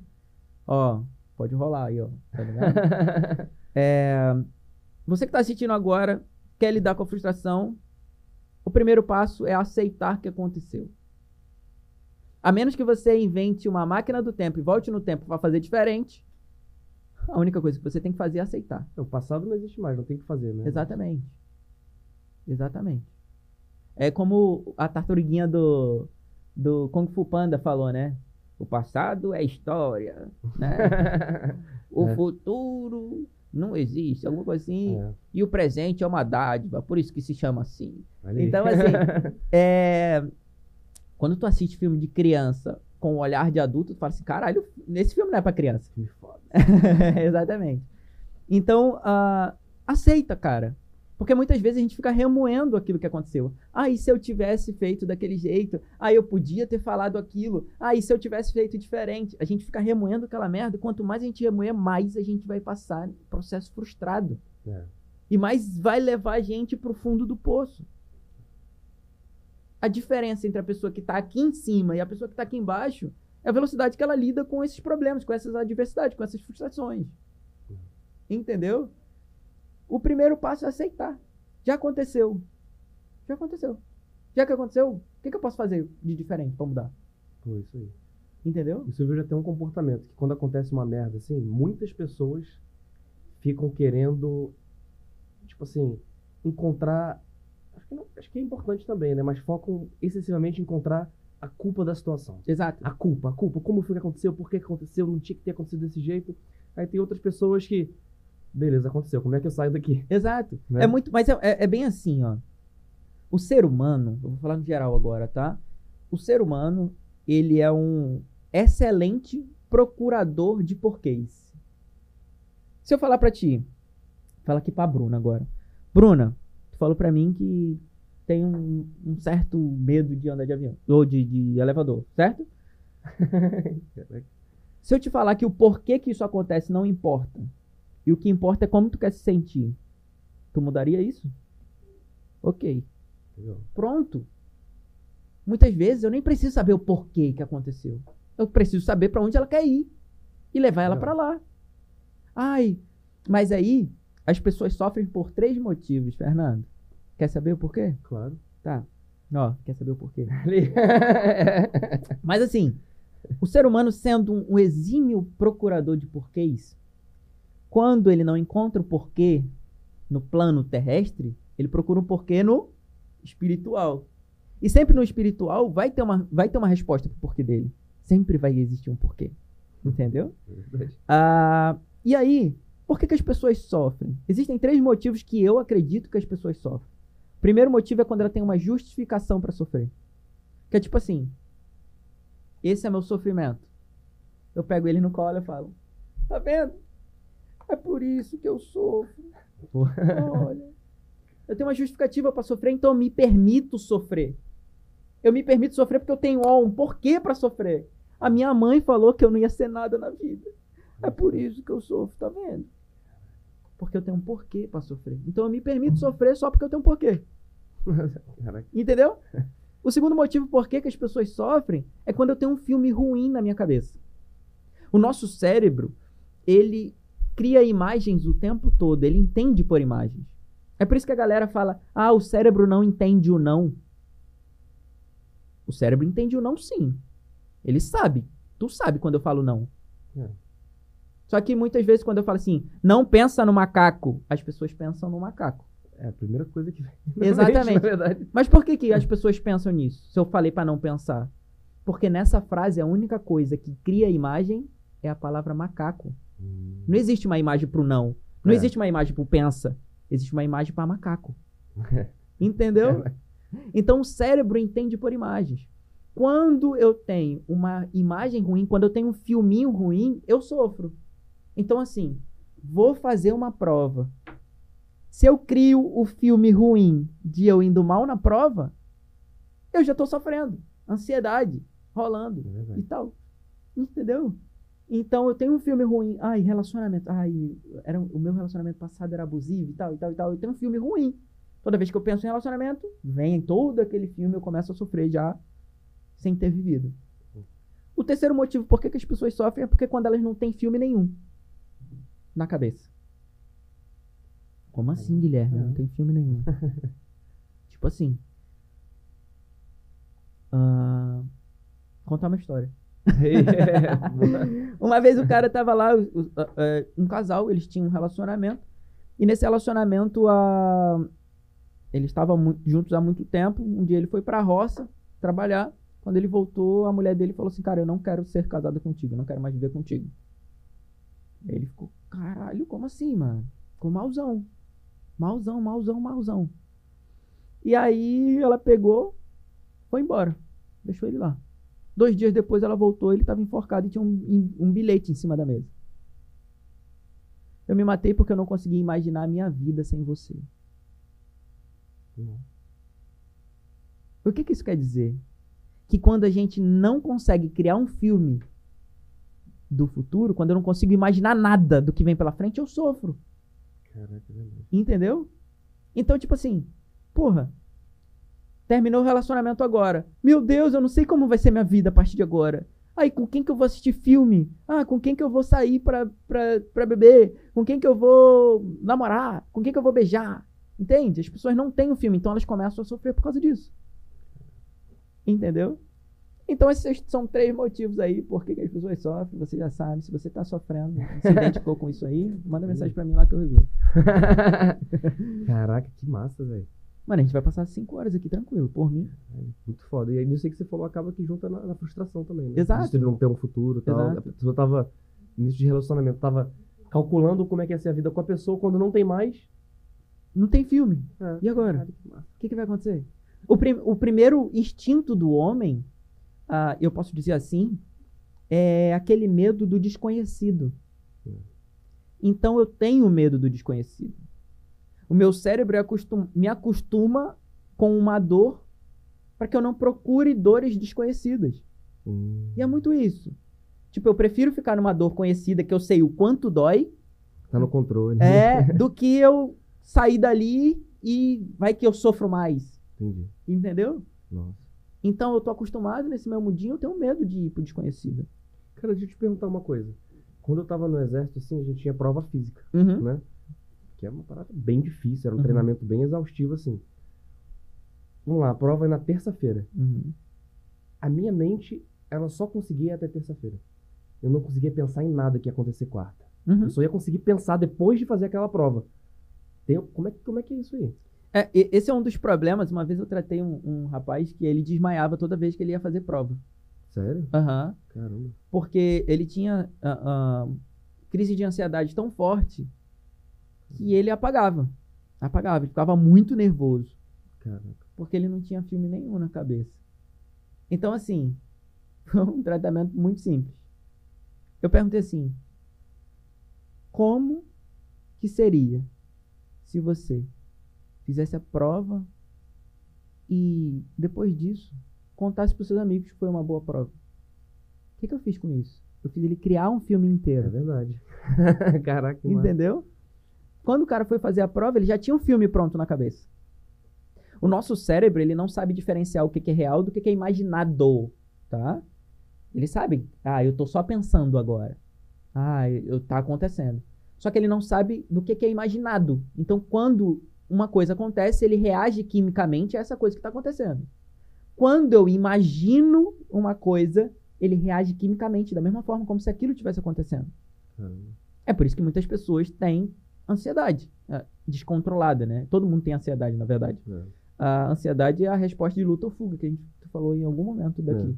Né? Então, o cérebro, ele te identifica como um perigo ali e ele te prepara para lutar ou fugir. E aí ele dispara cortisol e adrenalina no teu corpo, distribuindo teu, teu sangue para as extremidades e acontece todo aquele rolê, né? Tipo, o coração acelera, É. ah, o, o- Pelo.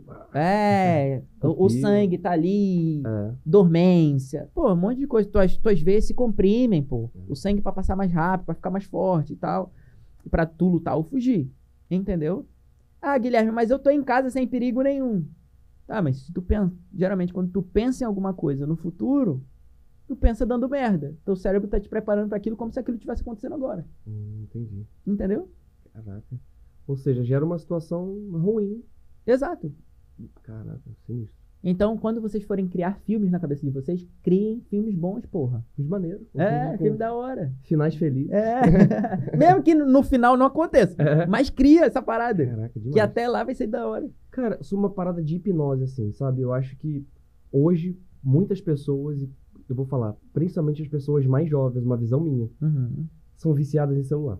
Ok. É, eu já percebi que eu estava viciado em celular quando. Nem percebi que eu tava, na verdade. Uhum. Aí eu e a Daphne, a gente chegou e falou assim: pô, amor, vamos desinstalar o Instagram por uns dias? Uhum. Tá bom, vamos. Aí eu sentei no banheiro, número 2.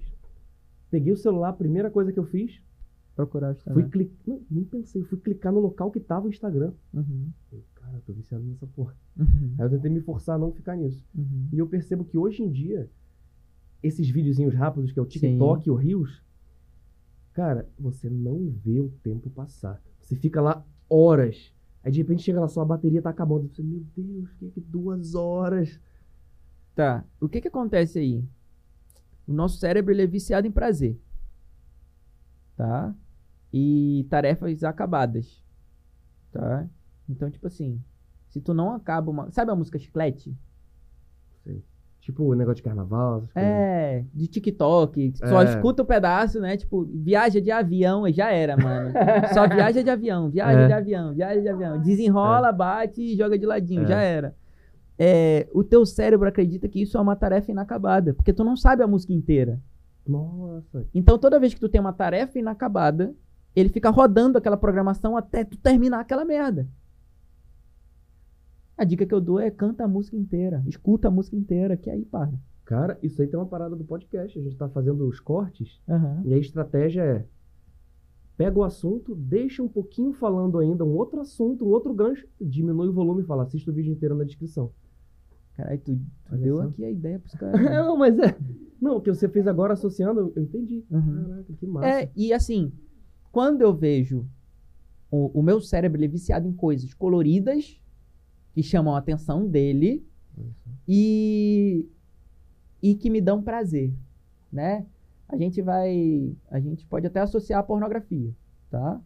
Ah, por exemplo, se eu tô vendo um vídeo no TikTok e ele é satisfatório, eu vou ficar viciado aqui naquela merda rodando. Porra, tem o vídeo de TikTok 300 milhões de visualizações é o vídeo da mulher arrancando unha encravada, tá ligado? Tá maluco, espremendo espinha. Pô, a galera fica ali viciada naquilo porque dá a satisfação, gera um prazer momentâneo naquele momento. Teu cérebro tá buscando por prazer ali naquele momento. A mesma coisa Instagram, a mesma coisa ah, o TikTok. Eles Uhum. são criados justamente para te prender ali no feed, para tu ficar rolando um tempão ali, porque eles te dão prazeres momentâneos. de vez em quando rola um anúnciozinho, Anúnciozinho de boa, tu nem percebe. nem percebe. E tá rolando. É igual o Caraca. Silvio Santos com a Jequiti, né? Aparecia Jequiti. É. A gente- Nem parece que é propaganda. Aham. Caraca. Pô, o pessoal falou que a bateria tá acabando. Vai, vai, vai. Quais são as perguntas que tem aí, mano? Cara, tem várias. Vai, gente dá foi ali, dá ali que a gente responde rápido aqui. Dá pra hipnotizar qualquer pessoa? Qualquer pessoa que queira ser hipnotizada. Qualquer pessoa que se permita passar pelo processo é hipnotizada. Se chegar assim, sei lá, minha avó, não quero ser hipnotizada, vamos ver essa porra aqui, mas eu não quero. É, as pessoas falam assim, ah, eu duvido tu me hipnotizar. Eu falo, também duvido. Olha aí. Ué, Caraca. entendeu? Porque se, tipo, se a pessoa não quer, eu vou forçar ela a quê? É. Hipnose tem que passar pelo processo permissivo, lembra? Ah, rebaixar o fator crítico e imputar uma ideia aceitável no subconsciente. Se a pessoa não quer aceitar, o que, que, que eu vou fazer? É. Entendeu? Esse negócio de mito de hipnose. Ah, a pessoa perde o controle, a pessoa é hipnotizada sem ela saber. Pô, não tem como. Eu acho que dá pra ser suge- sugerir, tipo propaganda. Aham, você falou, isso daí né? é. É, sugestão. sugestionado. É. Entendeu? Mas, tipo, ah, eu vou te hipnotizar e tu não vai saber o que, que aconteceu daqui e tal. Não, não existe, não. Nossa, loucura. Hum. Qual foi a experiência mais inusitada que você já teve como hipnólogo? Cara, tem ah, várias, velho, várias. Eu tenho o curso Como Esquecer o Ex, né? Pô, E aí, é, eu faço É. as pessoas superarem fins de relacionamento. É um Uhum. método que eu desenvolvi é, em, em 2017. Eu joguei na Nossa, que internet massa. achando que era brincadeira. Me perguntaram no Instagram, tem como superar o fim de relacionamento com hipnose? Falei, tem sim. Aí Massa. postei no story, em 15 minutos eu recebi 10 depoimentos. Que isso? Aí eu falei, caralho, eu vou transformar isso num produto, né? Olha só. Aí eu apaguei o story, postei os depoimentos, a galera, caralho, eu quero isso, eu quero isso, eu quero isso. Eu falei, Caraca, que num negócio. Quando ah, eu transformei no negócio, teve um dia que. Agora é recente, pô. O brother. Olha isso. Caraca. O brother. O brother. O brother tava ficando com uma mulher. Ele pediu ela em namoro e ela falou: Não tô preparada. Vamos dar um tempo. Aí ele ficou puto. Pô, eu tô sofrendo, mano. Pô, eu queria namorar. E aí, ele comprou o curso, o método que tá Uhum. online, né? Comprou o método, fez. E não parou de sentir na hora ali. O que ele tava sentindo por ela. Três dias depois ela apareceu. Falando assim, ó. Eu pensei direito, vamos tentar? Aí ele mandou mensagem, Guilherme, e agora, mano? Que eu não sinto nada. Tem como desfazer? Eu falei, não, não aprendi ainda. Caraca. eu não sei como desfazer. Porque nunca ninguém pediu. É. E eu falei, ah, eu posso testar algumas coisas, mas não sei se vai funcionar. E aí a gente testou alguma coisa, não sei se foi- não funcionou. Eu falei, cara, só tem uma forma de funcionar. Tu vai vivendo a parada e vai deixando ela te reconquistar de novo. Até hoje estão juntos, namorando. Olha que louco. Caraca. É, estão juntos, Que namorando.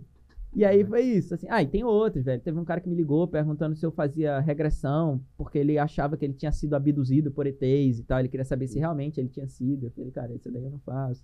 Teve um cara que me pediu pra eu. Perguntou se eu podia hipnotizar as pessoas sem elas saberem, porque ele queria hipnotizar a mulher dele pra esquecer o amante. Aí eu falei, cara, eu posso te hipnotizar pra tu esquecer ela, mais fácil, não é não? É, então, tipo assim, existem várias, várias, várias coisas que acontecem, as pessoas perguntam, e Que isso. é, ne- nesse nível, assim, velho. Eu acho que hipnose é. Cara, eu acho que as pessoas ainda levam muito por essa parte de diversão e talvez não tanto com uma parte de cura, uma parte séria, né? É, Eu acho que em todo lugar a mídia trouxe essa, essa informação, sabe? Por exemplo, ah, quando tu vê filme do Didi, não sei quantos anos tu tem, é, mas na minha época, porra, eu sou velhão, Tem né? quantos anos? Eu tenho 30. Tenho 28. Não, eu vi a turma do Didi, Pois domingo é, à tarde. o né? Didi, É. em filme do Didi, ele falava, vou popotizar você. Porra, o pica-pau fazia É. assim, o Zeca Urubu dava dinheiro pra ele e tal. É. É, a galera que ia no Faustão, fazia a galera imitar a galinha, É. os filmes, Truque de Mestre e tal, todos esses filmes que falam de hipnose, geralmente traz a hipnose com um, um místico, um controle que não É. existe, pô. Que não existe. Então as pessoas têm esse receio, têm esse medo e, e acreditam que a hipnose é muito mais usada pra, pra o entretenimento. Mas assim, cara, a hipnose é um processo, é uma técnica que é utilizada dentro da terapia que traz resultados rápidos e efetivos. Pô, demais. né? Então, vários, vários. Eu tenho, eu tenho vários cases de sucesso assim, velho. Porra, eu tenho desde 2015, né? Então, tipo, tem muitas pessoas que eu consegui mudar a vida através da, da terapia com hipnose. É claro que eu utilizo outras ferramentas, tá? Uhum. E é isso. Nossa, demais, né? Não, mas acaba que a gente, tipo assim, a gente. É, o Sérgio falou, indicou você e tal, aí a gente, pô, vamos trazer ele e tal. Uhum. a gente colocou aqui na, na TV do estúdio mesmo, é, hipnose. Aí o primeiro vídeo que apareceu. O YouTube já sugere, sugere né? Já foi o, o Pyong hipnotizando o pessoal no Big Brother. Aham, sim. Aí a gente, nossa, que massa. É, mas eu acredito muito nisso da hipnose pra, pra cura, velho, tenho dúvida nenhuma. Tanto que hoje, né, é o dia do Mundial do TDAH. Uhum. Até ia te perguntar, porque eu tenho TDAH, já Uhum. fiz vários tratamentos, queria te perguntar. é, como que, que você, como terapeuta, vê o TDAH e se você trata, como é que funciona isso? É, é. a, gente tem que, a gente tem que entender que existem aptidões, né? Uhum. Por exemplo, eu não sou formado em psicologia, então o meu nível de aptidão é até certo ponto, Ah, né? Então a gente tem que entender, ah, existe o terapeuta, existe o psicólogo, existe o psiquiatra, cada um na sua área de atuação. Sim. É, eu consigo auxiliar as pessoas que estão passando por um tratamento já com o psicólogo ou com, com o psiquiatra Uhum. ah, a elas desenvolverem técnicas para controlar justamente o estado da, da, da atenção, o foco, a concentração, trazer mais isso pro, pro, pro dia a dia delas, né? Praticando um- um, é, é, uma técnica, um exercício, ou até mesmo um- um- uma auto-hipnose, sabe? Então, Muito massa. então, ah, todo esse processo a gente auxilia no tratamento, entendeu? Em relação à TDAH, a gente auxilia no tratamento da TDAH, não a gente trata a TDAH. Pelo, É, pelo menos, ajuda. é, pelo menos eu Sim. tenho essa consciência da- das minhas aptidões técnicas, então ah, eu sempre trabalho com um, um grupo multidisciplinar entendeu? Em relação a isso. É, é muito disso, assim. A gente, a gente tem que entender que ah, quando a gente fala da, da TDAH, a gente tem tratamentos para isso, né? E aí o que que eu realmente faço é auxiliar esses tratamentos. Ah, legal. Entendeu? Então, por exemplo, tu falou de TDAH.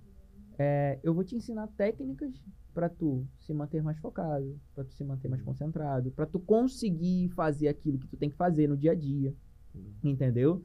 É, e aí, de- dependendo de como tu praticar essa técnica, de- dependendo de quanto tu praticar essa técnica, isso vai influenciar ou não no outro tratamento Ah, legal. entendeu? Para diminuir a dosagem do remédio ou diminuir a quantidade de sessões de, com, o, com o psicólogo. Então, tipo, isso que, que eu consigo fazer em relação a TDAH. E eu vou te falar, é, eu acredito demais nisso, eu te contei em off, né, a experiência Aham. que eu tinha. De. Eu fui um psiquiatra, ele me passou mindfulness, meditação. Uhum, No Exatamente. início é impossível fazer, pô. Impossível. Primeira semana, 30 segundos, tá se coçando todo, parece que tem. É, é loucura, não tem como. Aham. Passa uma semana, aumenta o tempo que você tá fazendo, conseguindo fazer o mindfulness. Enfim, lá pra quinta semana, cara, eu achava, ficava pensando, assim, cara, será que eu tomei remédio, velho? Será que eu não tomei? Porque eu Uhum. tava totalmente sem TDAH, entendeu? É, ju- é justamente isso. Na verdade, a, a, gente, a gente acredita que o teu cérebro é uma farmácia. Ele consegue gerar todas as químicas que tu precisa que ele gere, né? Então, ah, quando tu começa a praticar os exercícios certos para atingir o resultado que tu quer, tu tá gerando químicas dentro dele para atingir aquele resultado. Entendeu? Por exemplo, a hipnose é muito utilizada para controle de dor. Anestesia. Pô, dá para arrancar dente sem, Sério? sem, sem anestesia Caraca. química, com anestesia hipnótica. Sim. Dá para fazer tatuagem sem sentir dor. É, o Matheus falou isso hoje, né? É um amigo dela que, que veio de Goiânia, médico também Aham. formado, que veio aqui pra Manaus, negócio de exército, essas Aham. coisas. Ele fez uma tatuagem da cobra aqui, ele Uhum. falou que testaram com ele isso aí, fazendo tatuagem. Né? Sim, pô. É, é, é, eu tenho, eu tenho vários, vários clientes que, que me ligam para fazer tatuagem sem dor. Caraca, massa. por exemplo, teve um, um médico chamado James Isdale, que ele, na época que ele, ele sabia fazer hipnose, na época que ele, ele existiu, né? Ele estava participando de uma guerra e ele fazia amputações só com hipnose. que isso? Tem, tem até o nome de um, de um processo chamado é, estado Isdale, que é quando tu leva a pessoa num estado, a gente chama de coma hipnótico. Ela fica totalmente anestesiada. E aí ele fazia amputações utilizando hipnose. Tem vários hoje em dia, por exemplo, tem um, um- um- na França, tem um, um- nem na França, vou falar daqui, o hospital em São Paulo, que é o que o Fábio Puentes trabalha, que é um hospital das, das hospital das não, não. Hosp- não, eu não vou lembrar o nome do hospital agora, mas depois eu- a gente pode a gente pode pode me perguntar lá que eu vou dar uma pesquisada e eu falo. Ele usa a hipnose para controle de dor em pacientes que, que vão fazer Hospital das Dores, eu acho que existe isso, não, lembro. Ah, e aí, tipo, ele, ele, ele utiliza hipnose dentro do hospital justamente para controlar a, do- a dor da pessoa. Por exemplo, pacientes que fazem quimioterapia, que tem muitas reações né, de, de Nossa, efeitos colaterais, dá para usar a hipnose para controlar. Entendeu? Às vezes a morfina não tá mais fazendo efeito. O que, que faz efeito? Hipnose. Bloqueia a dor do cara, o cara não sente. Eu acho que o foda é, tipo assim, se a gente pensa em qualquer tipo de remédio, cara, você tá mexendo, botando uma coisa externa no seu corpo, você vai ter aquele resultado, beleza. Uhum, Mas você vai mexer com muitas outras coisas, uhum, né? Por exemplo, eu falo do, do medicamento que eu tomo de você me dá pressão alta. uhum. Melhorou o TDAH? Sim. Mas me dá pressão alta. Eu acho que na hipnose talvez você vá no ponto ali. Específico. Isso, Uhum. né? Se a gente for pensar em dor, se a gente for falar de dor, a nossa a dor é pro- processada quatro, em quatro partes do nosso cérebro. Então, se uma delas para de funcionar, se uma delas para de processar a dor, tu não sente mais dor. Olha que louco. Se eu consigo bloquear com a hipnose uma das áreas, é, a pessoa não sente mais dor. Nossa. Entende? E é isso. Ah, é? Ah, então coloca, coloca essa pro meio e a gente finaliza ela no meio. E eu acho que a equipe da TV chegou. Tem que dar uma olhada. Sete e meia. Caralho, a gente falou pra caralho já, né, mano? É. Ah, mano, se, se tu deixar. Ela só falou tá bem. Da live. Mas fica né? aqui, ó. Pega aqui, ó. Vê qual é a outra pergunta aí que falta pra gente finalizar. Ah, eu vou fazer. Tá, então coloca É, ela traz no meio. ela pro meio. É, né? coloca no meio ela. Pra pegar nós dois.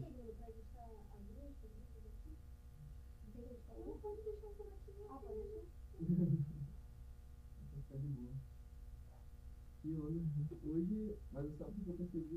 Oi. Né? O quê? Hoje, hoje, tá, hoje tá mais quente, né? É. Esse aqui também tá quente. É o ar, será? Hoje, Deus, Acho que Não, cara, igual tá ligado. né? E eu deixei carregando ela, viu? Fechou? Cara, eu tenho só a última pergunta que é se existe hipnose permanente. É... Não, a, a gente tem que mudar a pergunta. Qual? É... A gente tem que mudar a pergunta.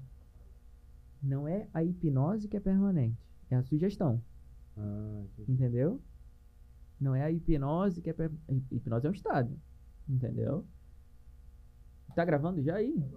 Tá? Fechou. Então pode fazer. Tá. É, tem. Eu vou perguntar tipo assim, tem como uma pessoa ficar. É, tu pode perguntar do jeito Tá. que tu for, eu, eu, eu eu desenrolo. Tem como. é, existe a possibilidade da pessoa ficar hipnotizada, tipo, pra sempre, permanentemente? Tá. É, a hipnose permanentemente não existe. Mas uma sugestão sim. Uma sugestão permanente. Por exemplo, é, dentro da clínica a gente utiliza várias sugestões, né? Hipnose é um estado, como a gente falou. Então a pessoa entra e sai várias vezes ao dia. Não, não existe, ah, eu tô sempre hipnotizado, né? Mas acontecem as sugestões que elas podem sim ser permanentes, né? Então, é basicamente isso que a gente faz. A gente imputa sugestões. Se aquela sugestão fizer sentido e fizer bem para a pessoa, o cérebro vai manter ela até ele encontrar uma sugestão, uma outra sugestão melhor para substituir. Entendeu? Então é basicamente isso. Não existe a hipnose, a pessoa não ah, tá hipnotizado para sempre. Não existe isso. Mas existe a sugestão. Se tu dá a sugestão, a sugestão for aceitável pelo cérebro e ela for tão boa a ponto de ficar ali por muito tempo. Entendi. Dá pra ser tipo uma parada que a pessoa vê, aí entra naquele estado sempre? Pode ser, tu tá falando de um gatilho. É, tipo um gatilho. Exato. Então, tipo, dá pra fazer isso, tá? Por exemplo, acontece isso muitas vezes. Te dar um exemplo simples. Sabe quando tu tu sente o cheiro e lembra de alguém? Pô, demais. Aham. Demais. Ou quando tu ouve uma música e lembra de um momento? Às vezes eu pego um perfume dela, assim, aí eu cheiro, e aí eu lembro do momento que ela começou a usar aquele perfume. Exatamente. Isso são âncoras. É um estímulo externo que dispara um estímulo interno. Entendi. Entendeu? E é basicamente isso que tu tá falando. Por exemplo, se tu, dependendo da música que, que tu ouvir, ela vai te gerar uma sensação diferente. Vai pra aquele tempo, né? Exato. Tu sente uma coisa diferente. É. Entendeu? Então dá sim, tipo assim, existe é, é, gatilhos que te levam pro processo hipnótico. Entendeu? Que massa. Existem sim. Cara, eu acho fantástico isso aí. Cara, acho que a gente falou sobre vários assuntos, né? Até a câmera descarregou aí. Eu acho, eu acho que a gente falou Massa, sobre né? coisas que de hipnose, coisas que não tem nada a ver com hipnose, coisa da mente, coisa do. Ah, Não, demais, demais. Dá pra gente ficar, que nem o Sérgio falou aqui, né? Dá pra ficar umas 5 horas aqui de boa, Aham. tranquilo. E aí, bora testar uma hipnose? Bora, cara. Tá preparado? Claro, pô. Eu nasci Essa preparado. aqui, né? Tá. Bora. É, Vou tirar o retorno aqui que tá, pra tirar o retorno, eu vou tirar também. fechou. É, a orelha tá vermelha já. É, né, da... Porra. E quente. é. Ah, ó, a gente testou a parada da mão antes. A gente vai testar outra coisa. Agora de olhos fechados. Beleza. Beleza? Tirar isso aqui que fica vibrando aqui.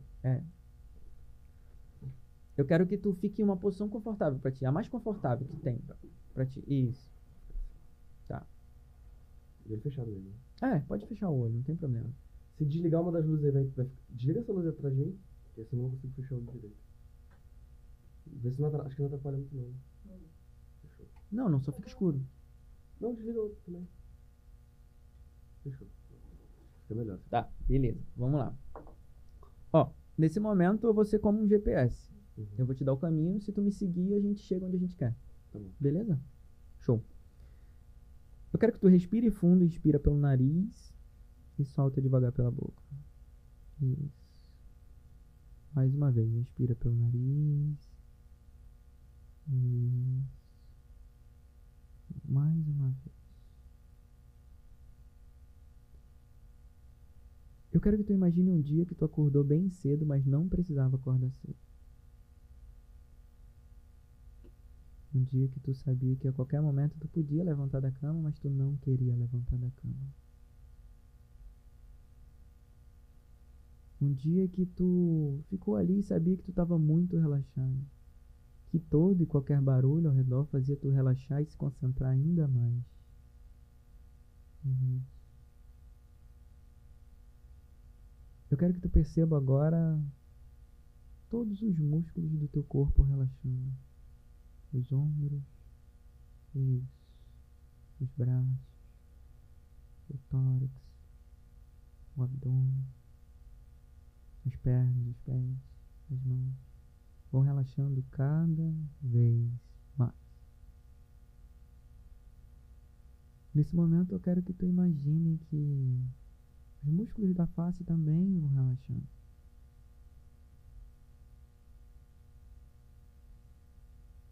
Os músculos dos olhos também vão relaxando.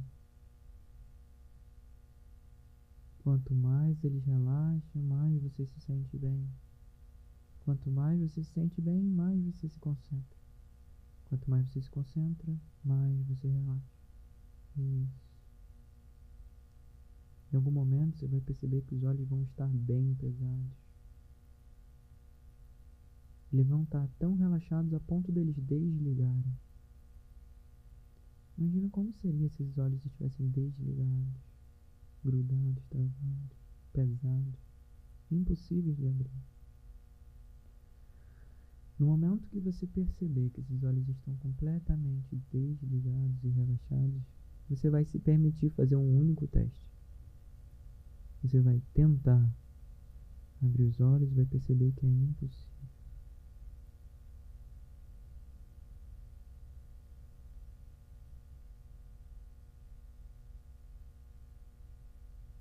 Consigo abrir um olho. Um olho, o outro tá como? O outro eu. Eu tento abrir, ele dá um. Não abre. ele dá mini aberturas, mas não, não abre. E como é que é essa sensação? É estranho? Como é que é? É normal pra ti? Não, como se estivesse dormente mesmo, como se estivesse não, não funcionando. Ok, fecha o olho aí. Fecha o outro também. Muito bem. Eu quero que tu imagine agora que na tua frente existe um quadro branco. Consegue imaginar? Aqueles quadros de Corégio. E na tua mão existe um pincel mágico. Eu quero que tu escreva o teu nome completo nesse quadro branco. Isso, pode escrever. Pode, pode, não tem problema.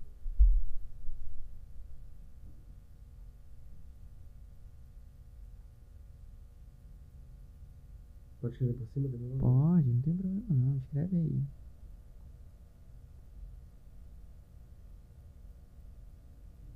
Meu nome é grande. Não tem problema. Escreve ele inteiro.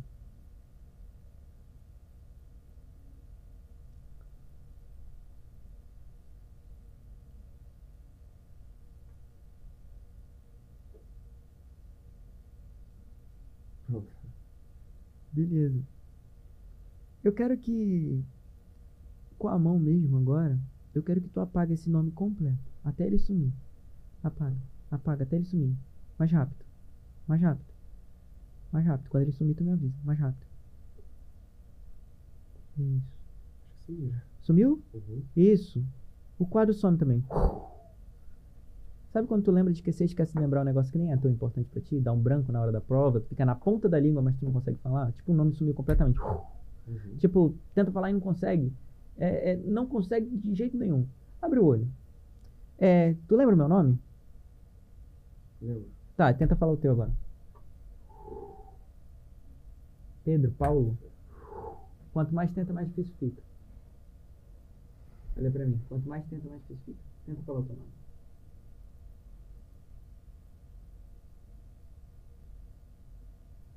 Quanto mais tenta, mais difícil. É como se. Tipo assim, eu, eu, eu sei o meu nome, mas eu não consigo falar meu nome. Exatamente. Caraca, que loucura. Eu tô falando quase. Isso. Tenta falar. Não consegue. Caralho, que parada louca. né? Quer falar o nome? Uhum. Coloca o dedo assim, ó. Quando tocar na tua testa, você vai conseguir falar o teu nome. Vai tocar. Qual é o teu nome? Fernando Henrique Bahia Lira Júnior. Eu, não, eu consegui pensar no meu nome várias vezes, eu não conseguia falar, como se tivesse travado a minha boca. Parabéns, tua mente é incrível. Caraca, loucura isso aí.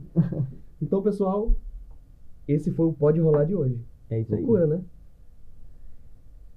Amanhã tem mais. Incrível essa experiência. Aqui embaixo estão as redes sociais do Guilherme. Cara, várias vezes eu quase falei Guilherme. sabia? Agora eu sou o Guilherme, eu que É vou te sério? hipnotizar. Caraca. Loucura. Se você gostou desse vídeo, deixa aqui o seu gostei, se inscreve no canal e manda pros seus amigos. Valeu, Valeu. tamo junto, até a próxima.